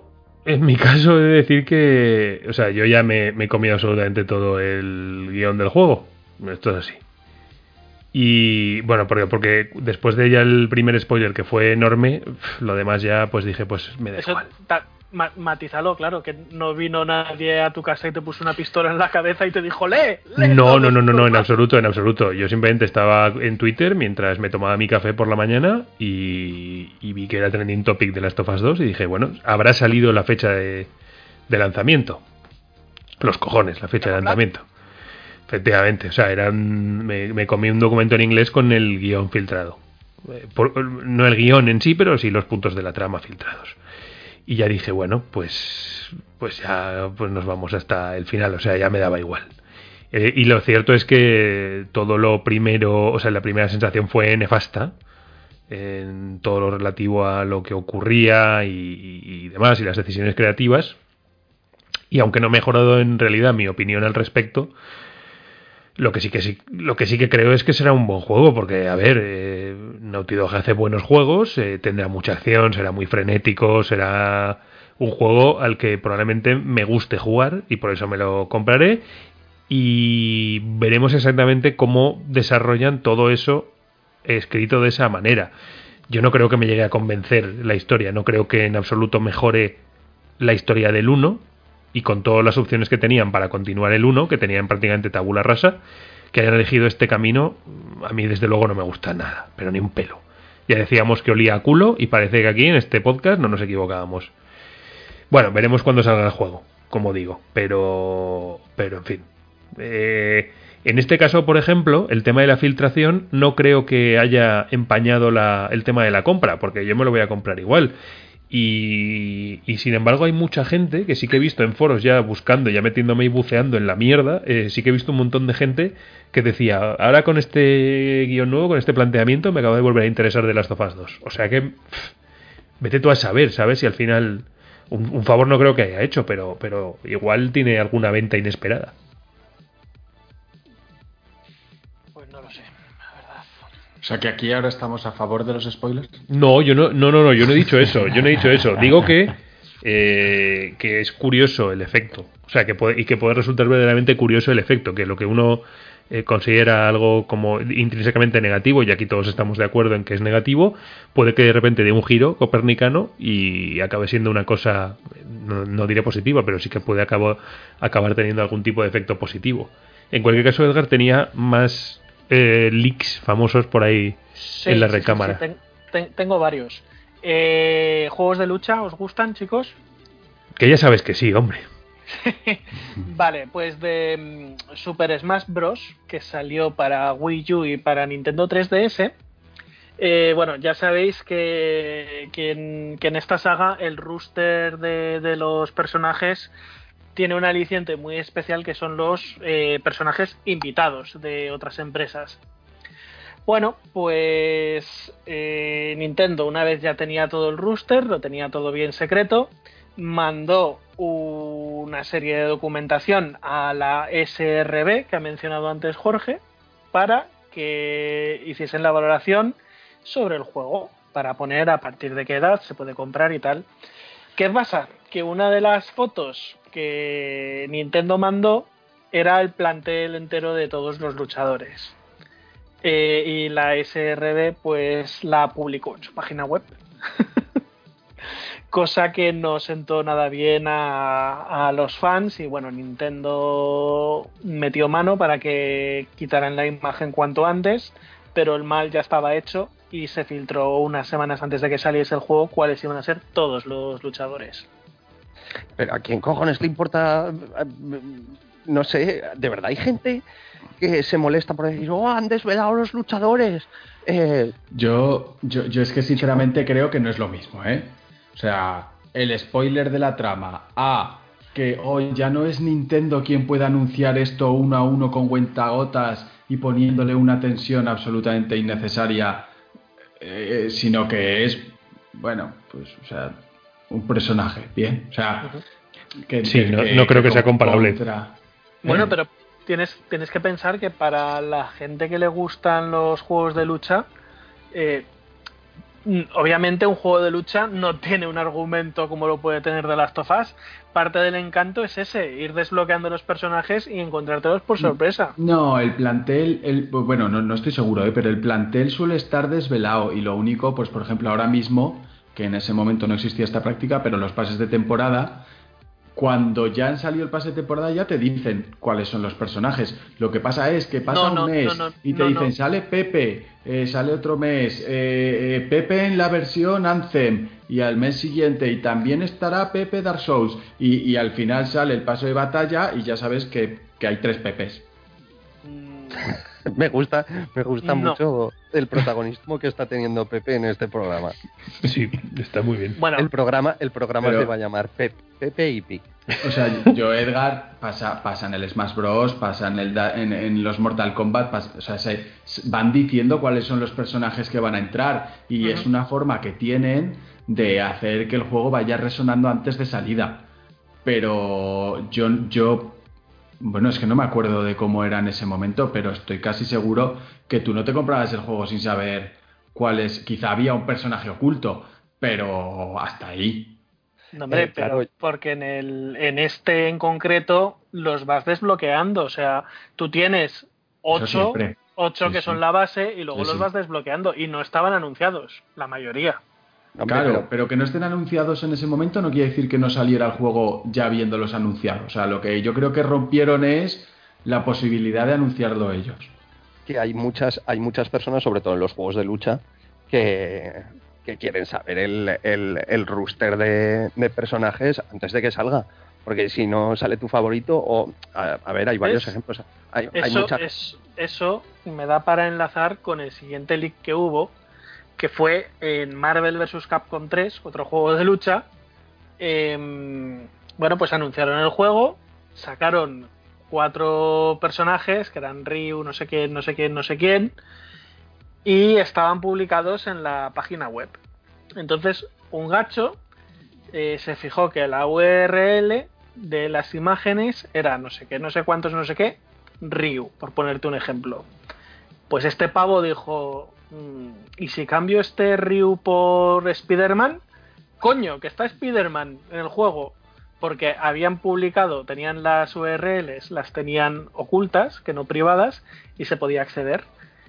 Así que en cuestión de minutos destriparon todo el plantel de luchadores de Marvel vs. Capcom 3.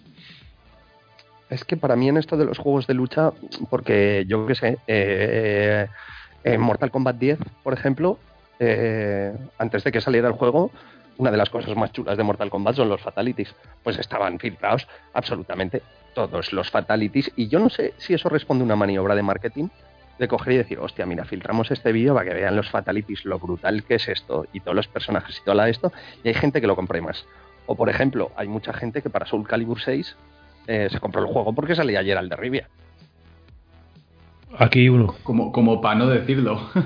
Claro, o sea, eh, ese personaje invitado es, es la razón por la que te compras el juego. En, en algunos casos, que yo conozco a gente que lo ha hecho. Yo, por ejemplo. Jaime, por ejemplo, no quería decir el nombre, pero, pero Jaime, por ejemplo. Eh, no sé, a mí eso es, aquí también es la frontera en lo que, en lo que se considera leak. Bueno, que supongo que habrá gente que lo considere. Yo sobre todo pienso que hay, hay diferentes niveles de gravedad. O sea, el nivel de gravedad al que se ha sometido The Last of Us 2 creo que es mucho mayor que, Sí, que, sí, sí, que sí. otros como los que estás comentando. Y está, por ejemplo, al nivel de, de otra filtración que hubo, bastante famosa, que yo recuerde del el guion por completo de Fallout 4. Que al final, en definitiva, es exactamente, está al mismo nivel de The Last of Us Sí. 2. Sí, sí. Yo me, me estoy guardando el más grande para el final. Que si queréis lo, lo suelto ya. Sácalo, Me, sácalo. me ponéis un redoble de tambor Sí, Sácalo. sí. en edición. Bueno, pues Editado. en noviembre, en noviembre de 2004 el Tía, creo que el sé cuál vas a código- decir. El, el- 2000 ya, sí, sí, sí. sí. Di, di, di. dos- 2004. El código fuente de Half-Life 2 Eso es, sí, sí, sí. Eh, bueno, pues os podéis imaginar que Valve es una empresa que se toma las cuestiones de seguridad y tal, se lo toma en serio. Pues un hacker alemán que se llamaba Axel Gemp, o Gembe, no sé cómo se puede pronunciar eso, pues eh, truncó la seguridad de Valve, robó el código y lo filtró en Internet. Eh, este tío, bueno, satisfecho, una mañana se despertó en su apartamento con cinco pavos del FBI eh, dentro. y no se le ocurrió otra cosa que pedir trabajo a Valve después de haber vencido la seguridad. Eh, obviamente fue a prisión. Obvi- obviamente. Pero hay que Así tenerlos que- cuadrados para decir eso luego, ¿eh? Oye, dame trabajo. Sí, sí, sí. Eh, así que, bueno. Bueno, es que hay empresas que hacen esa práctica, ¿eh? El otro Sí, día claro, Riot claro. Games ofreció 100.000 euros a, a gente que encontrara brechas en su seguridad, pero claro. A mí, a mí esas cosas a veces a mí esas cosas a veces me suenan como lo de la lancha de los Simpson cuando la policía para conseguir a gente que que, que comete delitos les promete una lancha y, y cuando se meten ahí les pega una paliza y demás. O sea, Me, cu- me recuerdan un poco a eso, pero claro que no lo son, no lo son. Bueno, y eso, pues sí, sí. Eh, fue muy, muy sonado y fueron dos años de prisión. No sé si fue a cárcel o no, pero, pero bueno, sí, sí. Eh, Gabe Newell, implacable. Y también hay otro, otro leak, que este es ya más reciente, no sé si lo comentamos aquí, de Borderlands 3, que un pavo pues consiguió una copia, no se sabe cómo, y se puso a jugar en Twitch.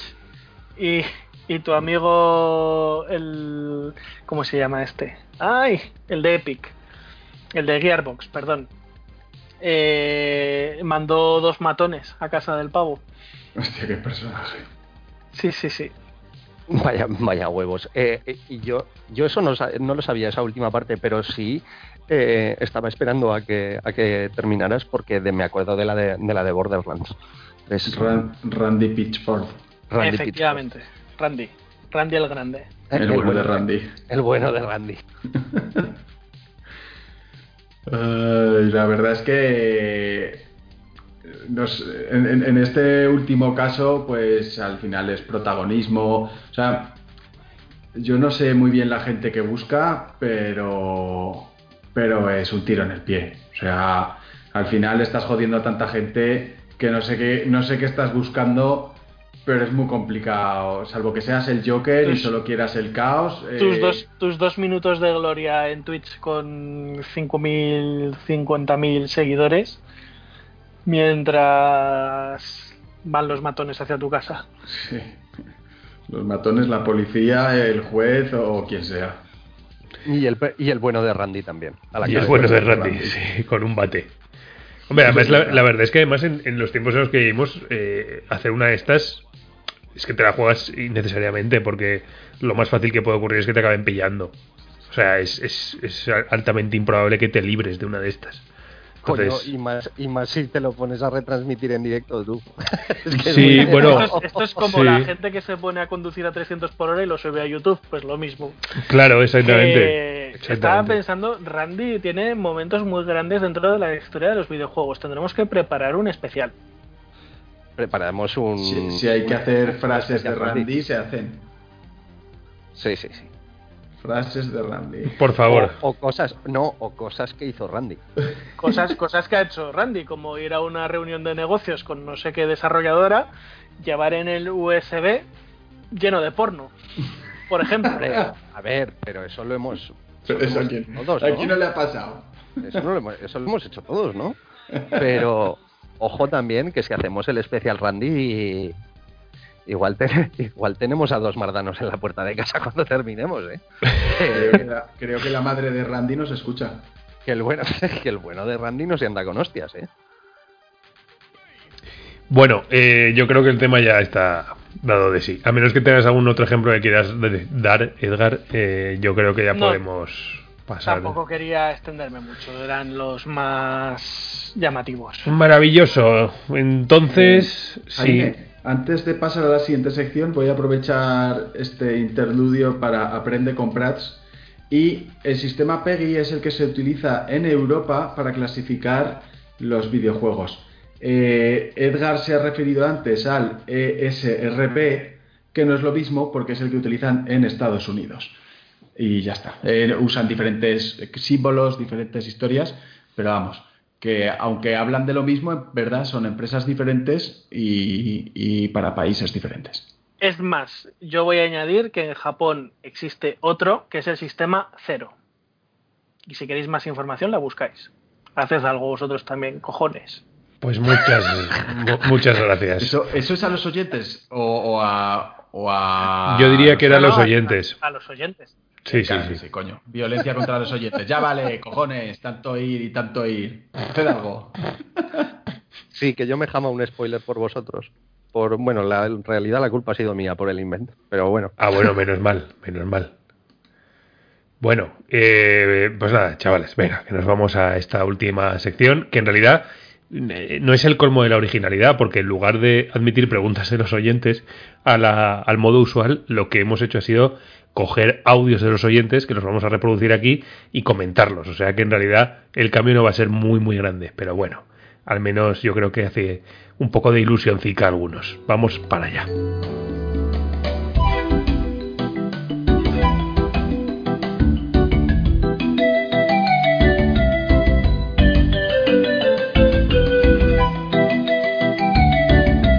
Bueno, que sepáis que durante este interludio en el que vosotros habéis escuchado la música de Monkey Island, que es la habitual, nosotros hemos. eh, se nos ha ocurrido el título de esta sección que se va a llamar El Minuto de la Gloria, o Un Minuto de Gloria, o Minuto Gloria, o Glory Hole, o algo.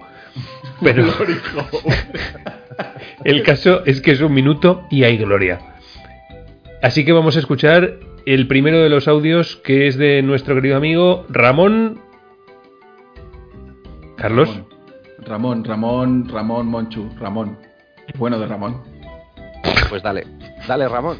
Pero joder, decidme el nombre completo, hombre. Que, que yo no sé cómo se llama. Pero no te lo he enviado a ti. Como Ramón. ¿Cómo? No sé, eh, ¿no te ha mandado nada en el correo? o- Sí, un saludete. Ramón. Pero, Pues es pero ¿y, cuál, y cuál es el, su correo? Hombre, que no voy a decir aquí su correo. No, hombre, a ver, pero no puedes inferir, no no está. puedes inferir. Es Ramón, Ramón Hernández, joder, Ramón, Ramón Hernández. Pues puede que sea Ramón Hernández. Vale. Eh, si, no, si no es Ramón Hernández, lo siento por Que no, él. que es Ramón Hernández, que sí. Bien, pues este es el audio que nos manda Ramón Hernández. Venga. Buenas, eh, me llamo Ramón y bueno, yo voy a hablar de un juego que tiene ya algunos años, a lo mejor ya lo habéis podcasteado, pero que a mí me ha venido muy bien en estos días de confinamiento.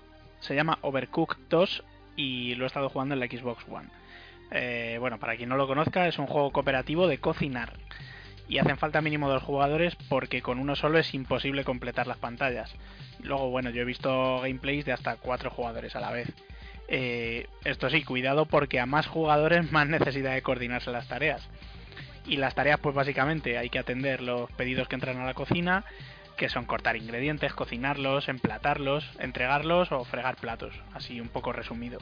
Eh, todo esto teniendo que entregar un mínimo de pedidos para conseguir al menos una estrella en cada pantalla y poder avanzar a la siguiente. Y bueno, la verdad es que mi mujer y yo le hemos echado muchas horas estos días y es bastante divertido. Si hay buena coordinación, ojo con las posibles discusiones de pareja por dejarse quemar un filete o por no haber platos limpios. Que no es momento para rupturas o divorcios, ¿eh? Poca broma con esto. Y bueno, nada, pues para quien quiera entretenerse un rato con familiares o amigos, se lo recomiendo.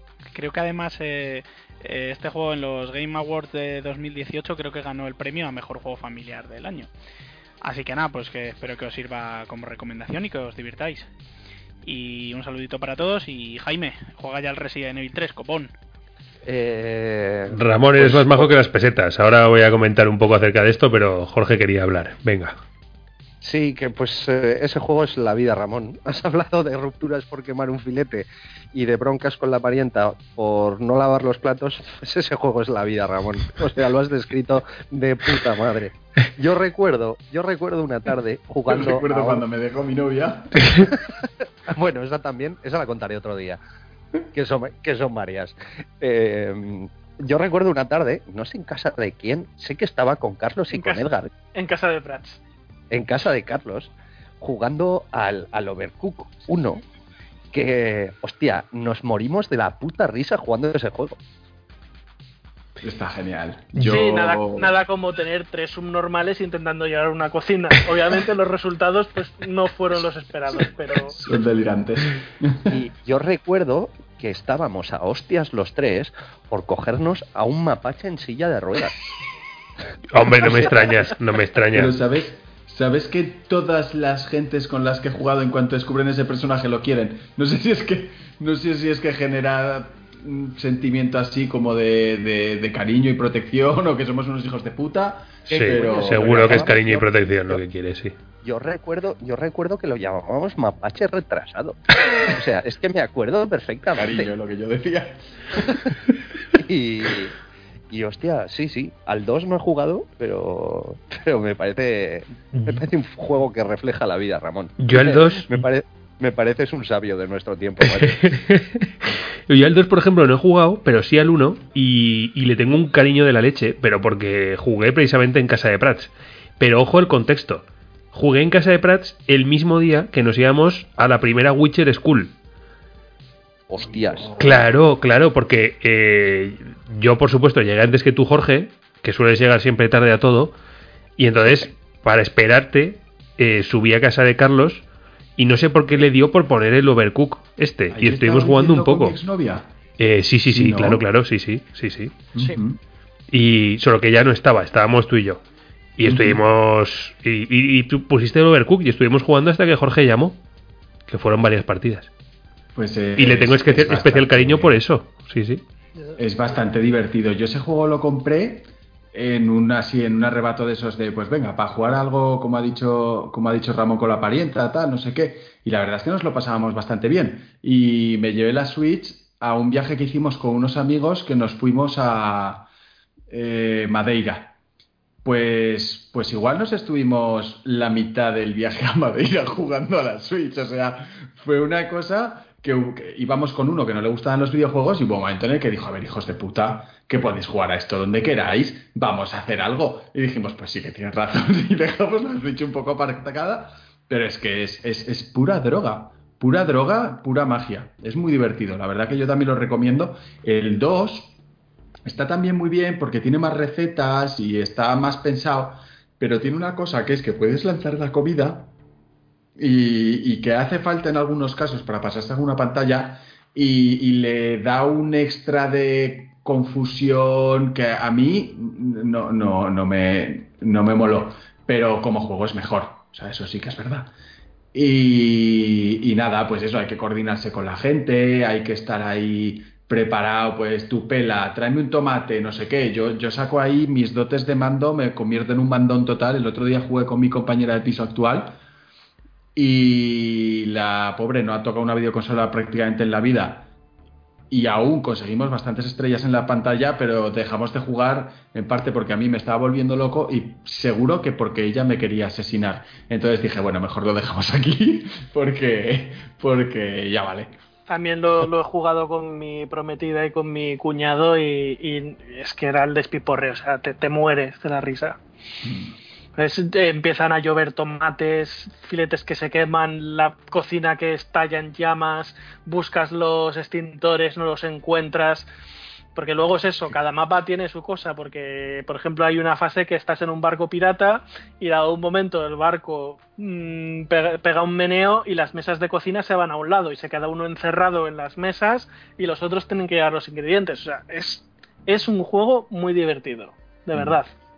Quien esté buscando un juego cooperativo para jugar en plan un poco amigable, muy buena opción. Yo creo que Ramón es, es una recomendación buenísima. Bueno, pues el siguiente audio que tenemos es de quién, Carlos. Este es de Víctor Rollo. Hola, buenas. Eh, soy Víctor, compañero de curro de Prats, y quería hablaros sobre dos juegos en concreto que, aunque no lo parezca, tienen dos cosas en común. Son muy bonitos y los dos pueden llegar a ser bastante hardcore. Efectivamente, estoy hablando de Hollow Knight y, aunque no lo parezca, de Animal Crossing. Eh, sé que Prats está jugando al primero y querría saber sus opiniones al respecto, porque a mí me parece, sinceramente, el mejor Metroidvania jamás creado, y eso que lo ha hecho un equipo de dos personas. Y no puedo tener más ganas de su secuela llamada Silkson, la verdad, que saldría el año que viene, creo. Y por otro lado, vengo en defensa de Animal Crossing, ya que detrás de su capa inocente hay un juego brutal de gestión de inventario, con un farmeo enorme de recursos, mucho crafteo, porque sí, este último tiene crafteo, y un simulador de vida bastante profundo, ya que las cosas pasan en tiempo real tal cual suceden en el mundo real. Entonces, si metes en una coctelera a Minecraft, Sin City, los Sims y Stardew Valley y lo aderezas con un poquito de capitalismo, te sale Animal Crossing. Así que no dudaría en probarlo si os gusta alguno de esos géneros. Venga, un saludo y Prats, por favor, no me despidas. Pues. Vaya, al- alguien que ha sido obligado a mandar audio. Efectivamente, efectivamente. Parece que le va en el sueldo el escuchar nuestros programas. Y luego nos, si ahora no- le dices, si ahora le dices, por favor, estás despedido, es que hago lo que quiera. ¿Sabes qué ocurre?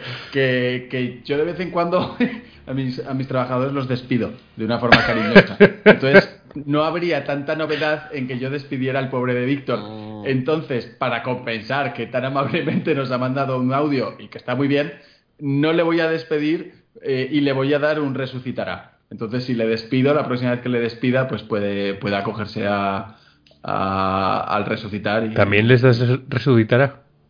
Sí, sí, si hacen algo mm, excepcionalmente bien, les les, Les das, les das vidas extra, entonces. Sí, ¿Qué- sí, sí. qué- ¿Cuántos años tienen tus trabajadores, Prats? Eh, tres, cinco y la que cose los balones tiene doce porque Vale. necesitas fuerza para atravesar. Vale, ahora me, me encaja todo. Eh, eh, Víctor, eh, ¿puedes decirnos si sufres crunch?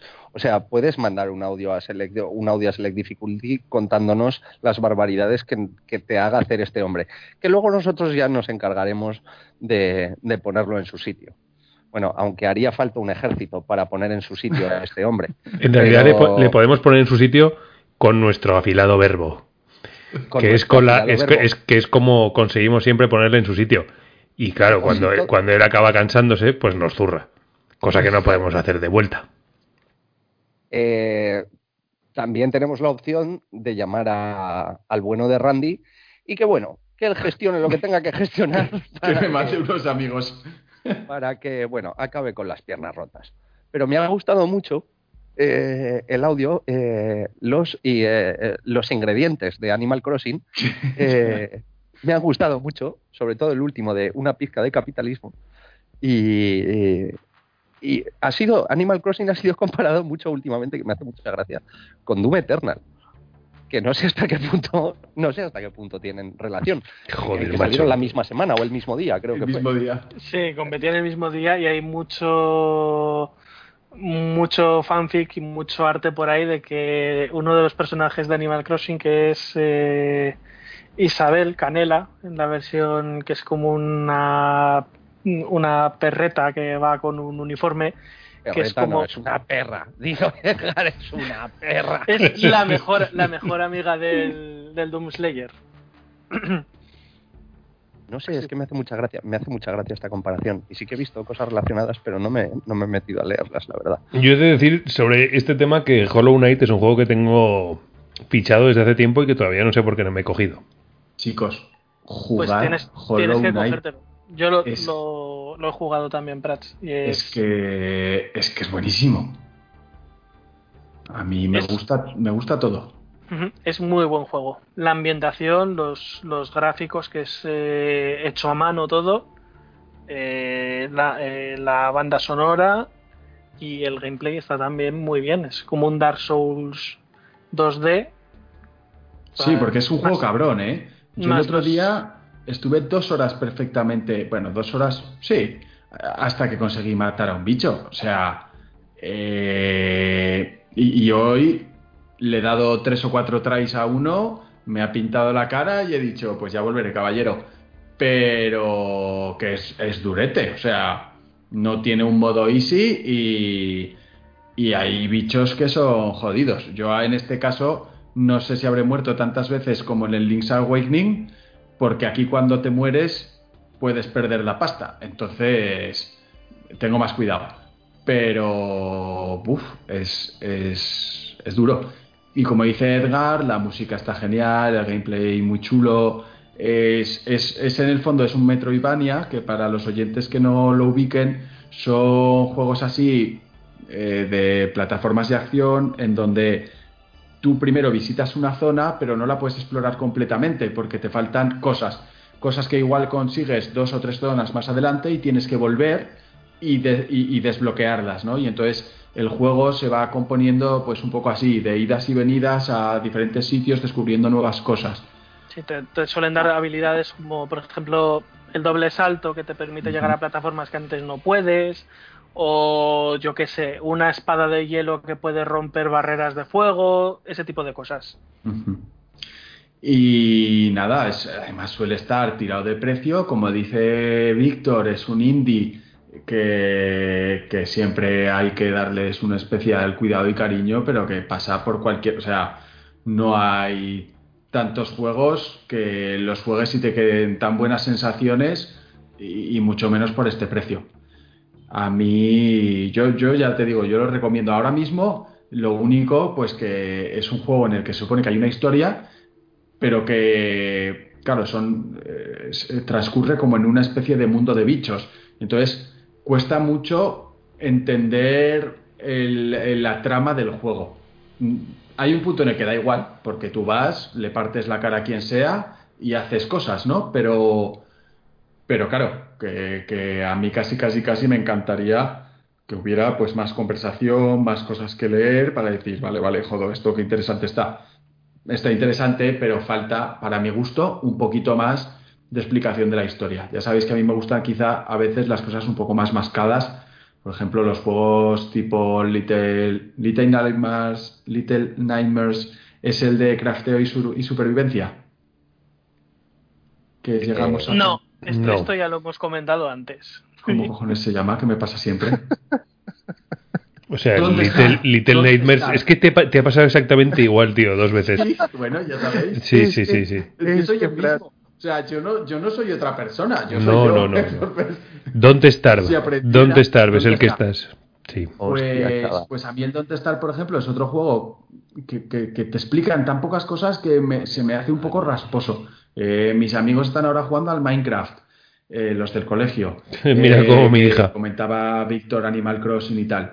Uf, yo son juegos que es que sin dirección, sin cosas verdaderamente concretas que hacer, me cuesta mucho tragar, la verdad. Bueno, vosotros yo creo Pues que ya, ya, pues con, el Animal Crossing te puedes morir entonces. Pues eso, que Porque te joder. dicen, te dicen, ala, coloca tu casa aquí, o sea, tu tienda de campaña aquí, no sé qué, no sé qué. Te dan una misión de tráeme 10 ramas para que te pueda hacer una caña de pescar y ala. A vivir la pues, vida. Pues como, juegues, como juegues a Dark Souls, igual te pegas un tiro. Pues me imagino que en cuanto a nivel de dificultad, seguro, y en cuanto a no saber lo que tienes que hacer, no estoy tan seguro, porque eh, no, no, A ver, no sé Dark si te dejan tan en la nada en Dark Souls. En- a ver, en Dark Souls tienes muchas veces que dices, a ver, ¿y ahora para dónde cojones tiro? Porque puedes ir a todas partes. Esa es la- lo cachondo. Pero bueno, que una cosa que me ha gustado mucho, eh, lo que ha dicho Víctor, el tema de los ingredientes, y de hecho me ha dado una idea para una sección, gracias a Víctor, que la llamaré Cosas de Víctor, y me la prepararé, si os parece bien, para el siguiente, en el que eh, yo digo una serie de ingredientes y vosotros me tenéis que decir el juego. Y eso puede dar lugar a, no sé, una sección que me ha parecido curiosa. Hombre, con Carlos en el programa eso puede ser pura, pura magia. Pura crema. Sí, sí. Así que Eh, bueno. preparaos porque, porque para el próximo programa llegan las recetas, eh, Víctor. Vale, vale. Con, quiero decir, con todo lo que sea innovar, aquí de puta madre. Bueno, tenemos más audios, ¿no? Sí, ¿Cuántos más? se ha colado un trocito antes porque estaba buscándolo. Pues este es, perdón, de el bueno de Dani Viartola, que nos ha escrito además un correíto y la verdad es que eh, vaya tío más majo. Creo que nos sigue a través de Jaime, a través de Lode. Y, y vaya, eh, majete, majete, majete, nos ha escrito pues que le, que le, pues que le gusta el programa, que, que él también tiene ahí un grupete de amigos con los que le gustaría jugar, tal, y que le recordamos a ellos, y la verdad que muy entrañable. Eh, nos ha mandado dos audios, entonces voy a poner primero el que me ha parecido mejor poner primero y luego cuando acabemos pondremos el segundo, ¿vale? Pues adelante. A tope. Buenos días, tardes o noches, amigos de Select Difficulty, dependiendo de cuándo estéis escuchando este audio.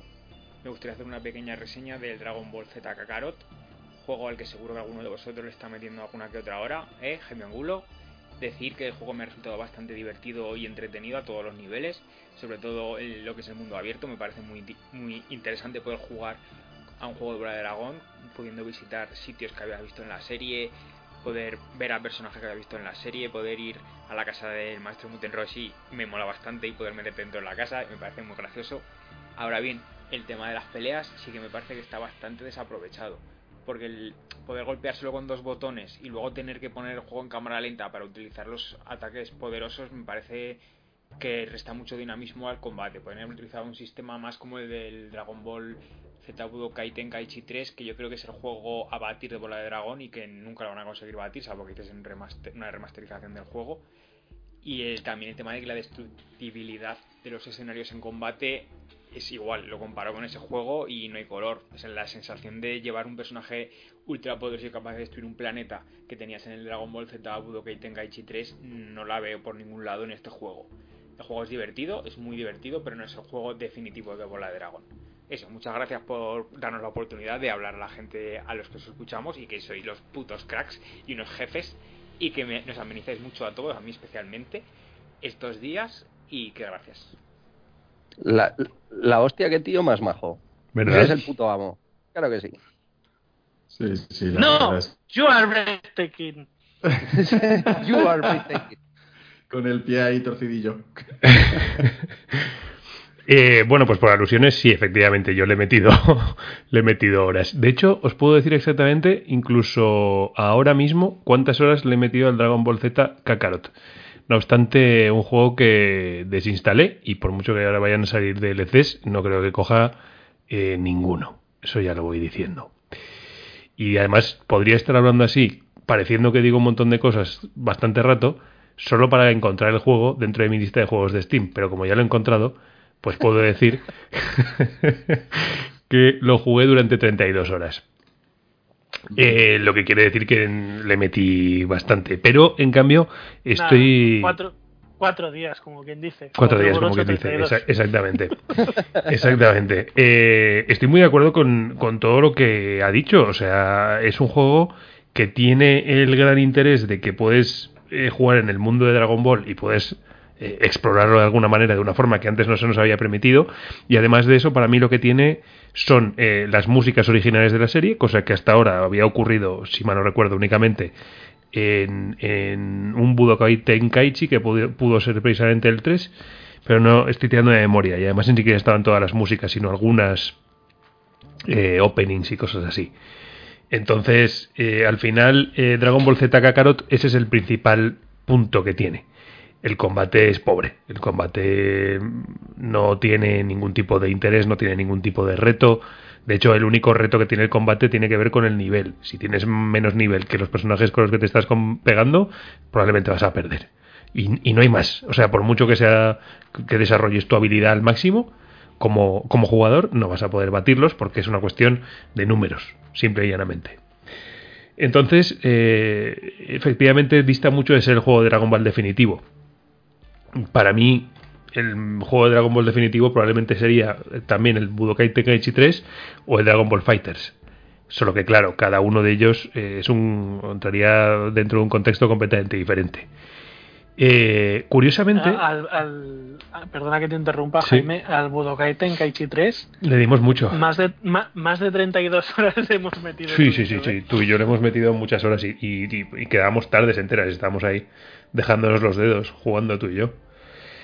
Eh, en fin, la cuestión es que el, juego definitivo de Dragon Ball todavía no se ha hecho. Y no sé cuánto tardará en hacerse.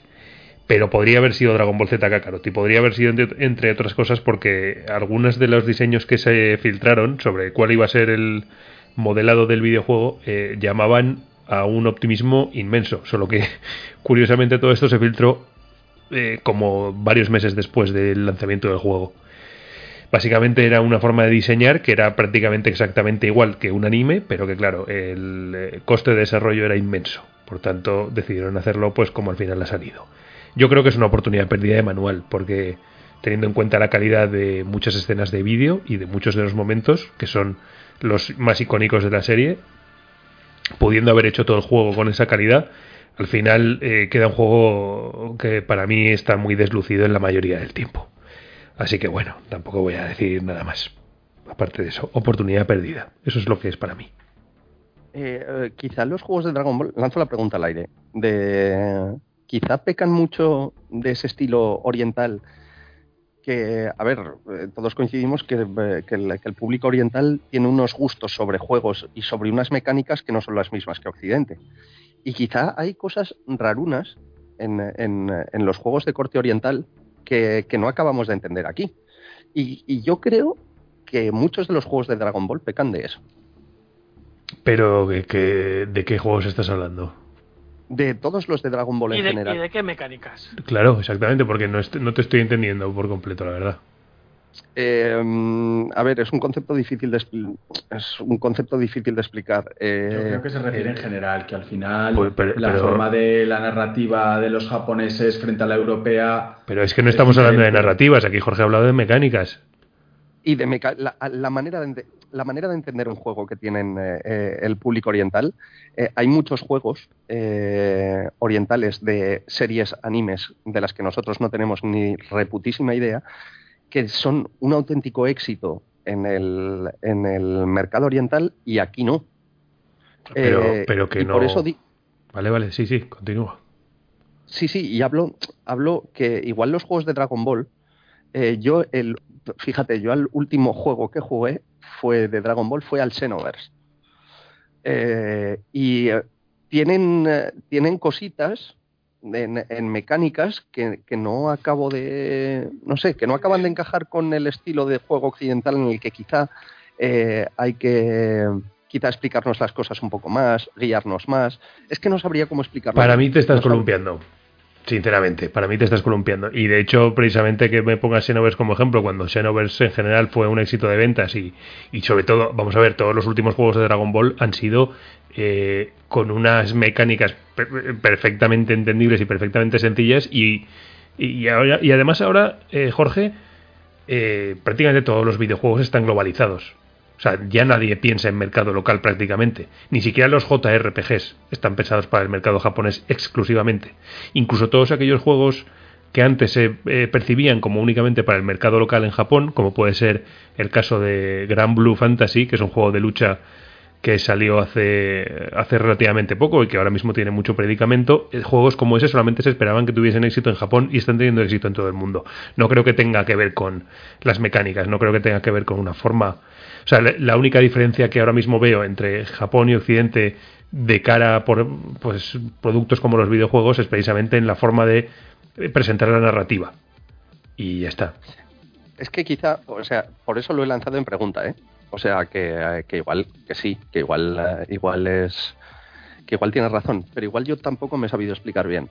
Eh, a ver, si, pudiera poner algún ejemplo de, de, de esto, por ejemplo, eh, hablo de, de juegos como Yakuza, ¿no? Yakuza, por ejemplo, Yakuza sí que ha sido un éxito, pero Yakuza lleva muchísimos años eh, en el mercado y por lo que se ve ahora, gracias a las remasterizaciones y tal, está teniendo, bastante éxito. Yakuza es un juego, eh, por lo menos al, al, al Yakuza Kiwami, que es el único que he jugado, ¿vale? Eh, tiene, eh, es una especie de mundo abierto con un montón de minijuegos eh, que no, o sea, que no, no, son, no son un verdadero bombazo, pero que sí, eh, sí que es atractivo para, para el mercado oriental. Por ejemplo, en el Yakuza Kiwami tienes las carreritas estas de, de Scalestri. Tienes, tienes, tienes un montón de minijue- minijuegos, uno de ellos es ese, y, eh, eh, y quizá esa- esas cositas en el mercado en el, en el mercado oriental están más acostumbrados que nosotros más que nada porque porque abundan en un montón de en un, en un montón de, juegos este tipo de cosas que suelen tener más éxito allí que aquí eso- es que no sé si me estoy explicando bien Te estás explicando, pero de nuevo creo que te columpias, porque precisamente Yakuza, es que lo siento, pero es un tema que también sabes que me ha interesado Sí, pero- mucho. Y Yakuza, pero- Yakuza es un juego que si no estaba aquí era porque, entre otras cosas, porque no se conocía y porque tampoco había un interés eh, precisamente por distribuirlo por aquí. Pero precisamente fue, eh, digamos, la insistencia de mu- mucho público dentro de eh, Occidente que conocían Yakuza y la saga Yakuza que pedían que se trajese el juego aquí. Porque se sabía o se entendía que podía triunfar. Y yo creo que es un juego que ha triunfado y que de hecho es un juego de culto. La, la saga entera de alguna manera y sobre todo ahora las remasterizaciones. O sea, Eh, entiendo que tú puedes estar intentando hablar del choque cultural, pero eh, o los ejemplos que me estás dando no están siendo los mejores, o desde luego no estoy de acuerdo contigo precisamente por lo que ya he dicho de que los juegos cada vez más están globalizados de alguna forma. Sí, sí, que quizá no me estoy sabiendo explicar bien o no tengo razón. Yo, para, para romper una lanza a favor de que os calléis la puta boca, voy a decir que la gente que a Dragon Ball le llama bola de dragón o es catalana o han estado viendo esa serie desde que puto salió. Porque es así. Entonces, no sé si habéis fijado, Dani le ha llamado bola de dragón y o bien es No, catalán no, no, no. o bien es que ha estado ahí en el, en el cañón desde siempre. Si fuese catalán la llamaría bola de drag. Ya, pero claro, nos ha hablado en castellano y entonces ha pasado a la traducción directa al castellano. Que no, pero, que que no, que no. Que te equivocas y ya está.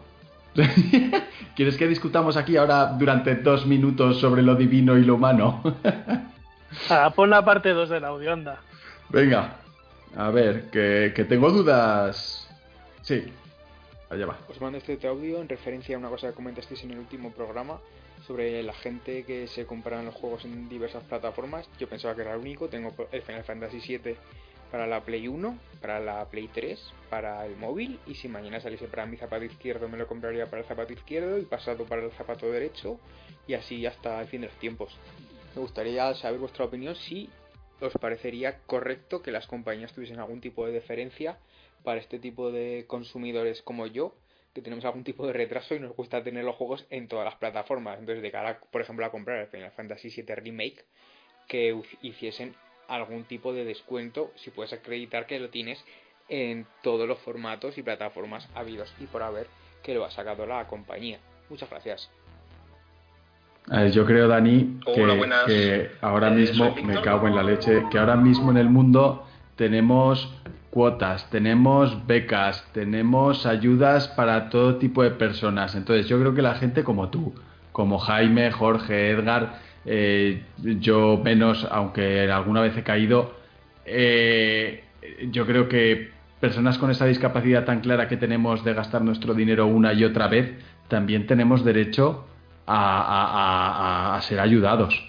Entonces yo creo que las compañías sí deberían de tener esa deferencia y, y hacer una especie de carne por puntos y en la quinta vez que te juega, que te compras un juego que te hagan un 10% o algo así, ¿no? ¿Vosotros qué pensáis, chicos? Pues Eh, yo... Dale, dale, George. que, a ver, me parece francamente difícil poder hacer eso. Eh, que tú que tengas un descuento por acreditar que tienes que te has comprado el juego claro es que te, te puede decir la empresa pues es que eso no es culpa tuya eso no es culpa nuestra amigo. Tú paga amigo y lo tendrás en esta plataforma. El TOC ya hará lo demás si quieres tenerlo en más plataformas A ver, yo sí que iba a decir que se han dado casos, como por ejemplo en Steam, si tú tenías, cuando salió el Dark Souls Remastered, cuando si tú tenías el Dark Souls en tu, en tu cuenta de Steam, sí que te hacían un, un descuento interesante. Creo que era el 75% o algo así, salía muy bien de precio. Eh, pero claro, estás hablando de comprar el juego en la misma plataforma. Eh, algo así se, se puede llevar a cabo. Una cosa es decir, "Mm, me he comprado el Final Fantasy VII Remake en PlayStation 4 y ahora cuando salga en PC eh, quiero que me hagan un descuento. Pues mm, no, yo creo que, que- que no porque estás mm, comprando otro producto que aunque es el mismo juego tiene otra serie de particularidades. Son plataformas distintas que ofrecen cosas distintas. Ah, si O te lo compras, pero- el Slade Spire, por ejemplo, te lo compras en PC, lo puedes jugar en PC, pero es que si te lo compras en Switch, ganas la portabilidad.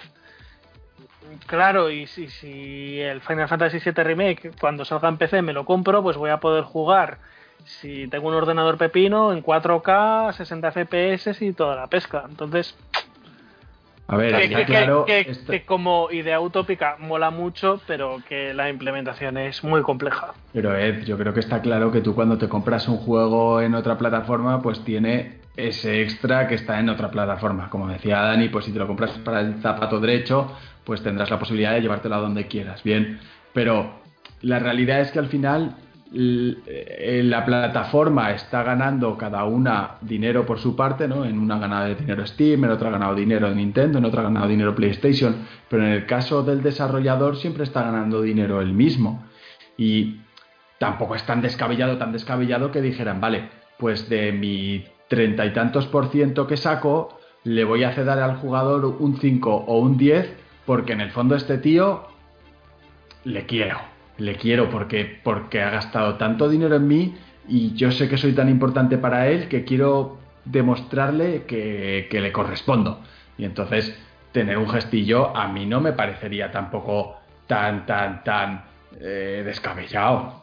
No, yo lo veo, No, o sea, yo lo veo de, de- de cara por la visión empresarial de decir, hostia, es que este tío me lo va a comprar en esta plataforma también. Es decir, eh, que Dani molaría, sería la hostia, sería la hostia. Pero desde el punto de vista empresarial, en vez de, si les vas a soltar 50 en vez de 45, pues hostia, Mejor esos... 50, efectivamente. Yo estaba pensando en eso, ¿eh? El problema, el problema, Dani, es que se lo vas a comprar igual. Entonces, ¿para qué? ¿Para qué? No, pero es que además la- las empresas ya tienen en cuenta además que el tema de los precios de los videojuegos es muy volátil, que, que sale un videojuego y a los cuatro meses ya tienes un descuento del 30-50%. Y eso ellos lo tienen en cuenta, que hay gente que si quiere jugar en otra plataforma seguramente se espere a que baje de precio. No Yo- contabais con eso, ¿eh? Os he pillado totalmente. Yo iba a decir que, que sí que podría estar chulo que, por ejemplo, una persona que ha jugado a, en, una, en un tipo de IP que vaya numerada, ha jugado a la anterior y Me se está ha ignorando pasado. totalmente. ¿Cómo? No, ¿Qué- no. qué, Bueno, sí, sí, ignorando? sí. Sí, me estás No. ignorando totalmente. Continúa, No continúa. es, no, es, no es ignorando, es, es dando, es dando otro punto de vista, Edgar. que a lo que tú dices, venga, ya que estás, pues a lo que tú dices, eh, a mí no me. No, no veo, no veo qué problema hay. O sea. Es que, es que en el fondo ya es lo que hemos dicho antes. O sea, no hay una cosa concreta. No me jodas, Edgar. Deja, deja. No me líes, ya me has liado. ¿Qué estaba diciendo? ¿Quién soy? ¿Quién eres tú? ¿De qué estamos hablando? Decías algo de penes en la boca. Pues es que claro, el otro día con un pene en la boca y no se me entendía nada. Eh, ¿Está hablando de penes en la boca? Eh, eh, sí, Carlos, estabas hablando de penes en la boca. No, yo sí que quería decir que si sale eh, ahora mismo el, el nuevo Assassin's Creed Valhalla, para la gente que se haya sacado un 90% de los méritos en el anterior, pues que le saquen un 10% de descuento, pues estaría estaría muy guay. Y yo También creo que digo- incluso daría jugabilidad a los, a los juegos, una mayor También- jugabilidad. También te digo que esa práctica de Ubisoft, por ejemplo, eh, sí se está dando, pero eh, no, de, no de esa manera. Tú ganas una especie de tokens en, eh, en el, en, en el launcher de Ubisoft, ¿vale? Es Tú juegas, a sus juegos, tú juegas a sus juegos, te dan una moneda y tú esa moneda la puedes cambiar por contenido descargable o eh, de- en determinadas promociones, no en todas, tú pagas X de esas monedas y tienes un 10, un 15 o un 20% de descuento. Eh, y esa práctica está de puta madre. Está de ¿Dirías puta que madre. Ubisoft es de las compañías más enfermito friendly que hay? Hostia, a mí, a mí me Al gusta cómo los hace- Y acontecimientos. A te mí lo dice Enfermiboy. a mí me gusta cómo hacen las cosas, cómo están haciendo las cosas últimamente. Me, no sé, no me, me parecen bien. Me Pues, parece joder, ¿qué- que este es el que- final. ¿Qué, quieres que te diga? En fin. Bueno, este es el final del programa de, de hoy. No, hombre, antes, antes de nada hay que dar muchas gracias a la gente que nos ha mandado sus audios, ¿no? Hay que ser un poco agradecido. Total, totalmente. Muchas gracias a todos los que habéis dedicado un minutito de vuestro tiempo a comentar lo que queráis con vosotros. Os invitamos a que seguís, a que, sigue, o a que sigáis mandando todo lo que queráis, que, que nosotros os atenderemos con una sonrisa siempre. Aunque no Os podréis verla porque esto es audio. pero nosotros estamos sonriendo. en fin. Eh, pues nada, chicos, esto ha sido Serie Difficulty. Ha sido un verdadero placer, como siempre. Esperamos que este programa salga pronto, pero así son las cosas. Sabemos cuándo terminamos de grabarlo, pero nunca sabemos cuándo se va a publicar. Un beso y un abrazo para todos. Adiós. Adiós a todos. Bye bye. El Betis.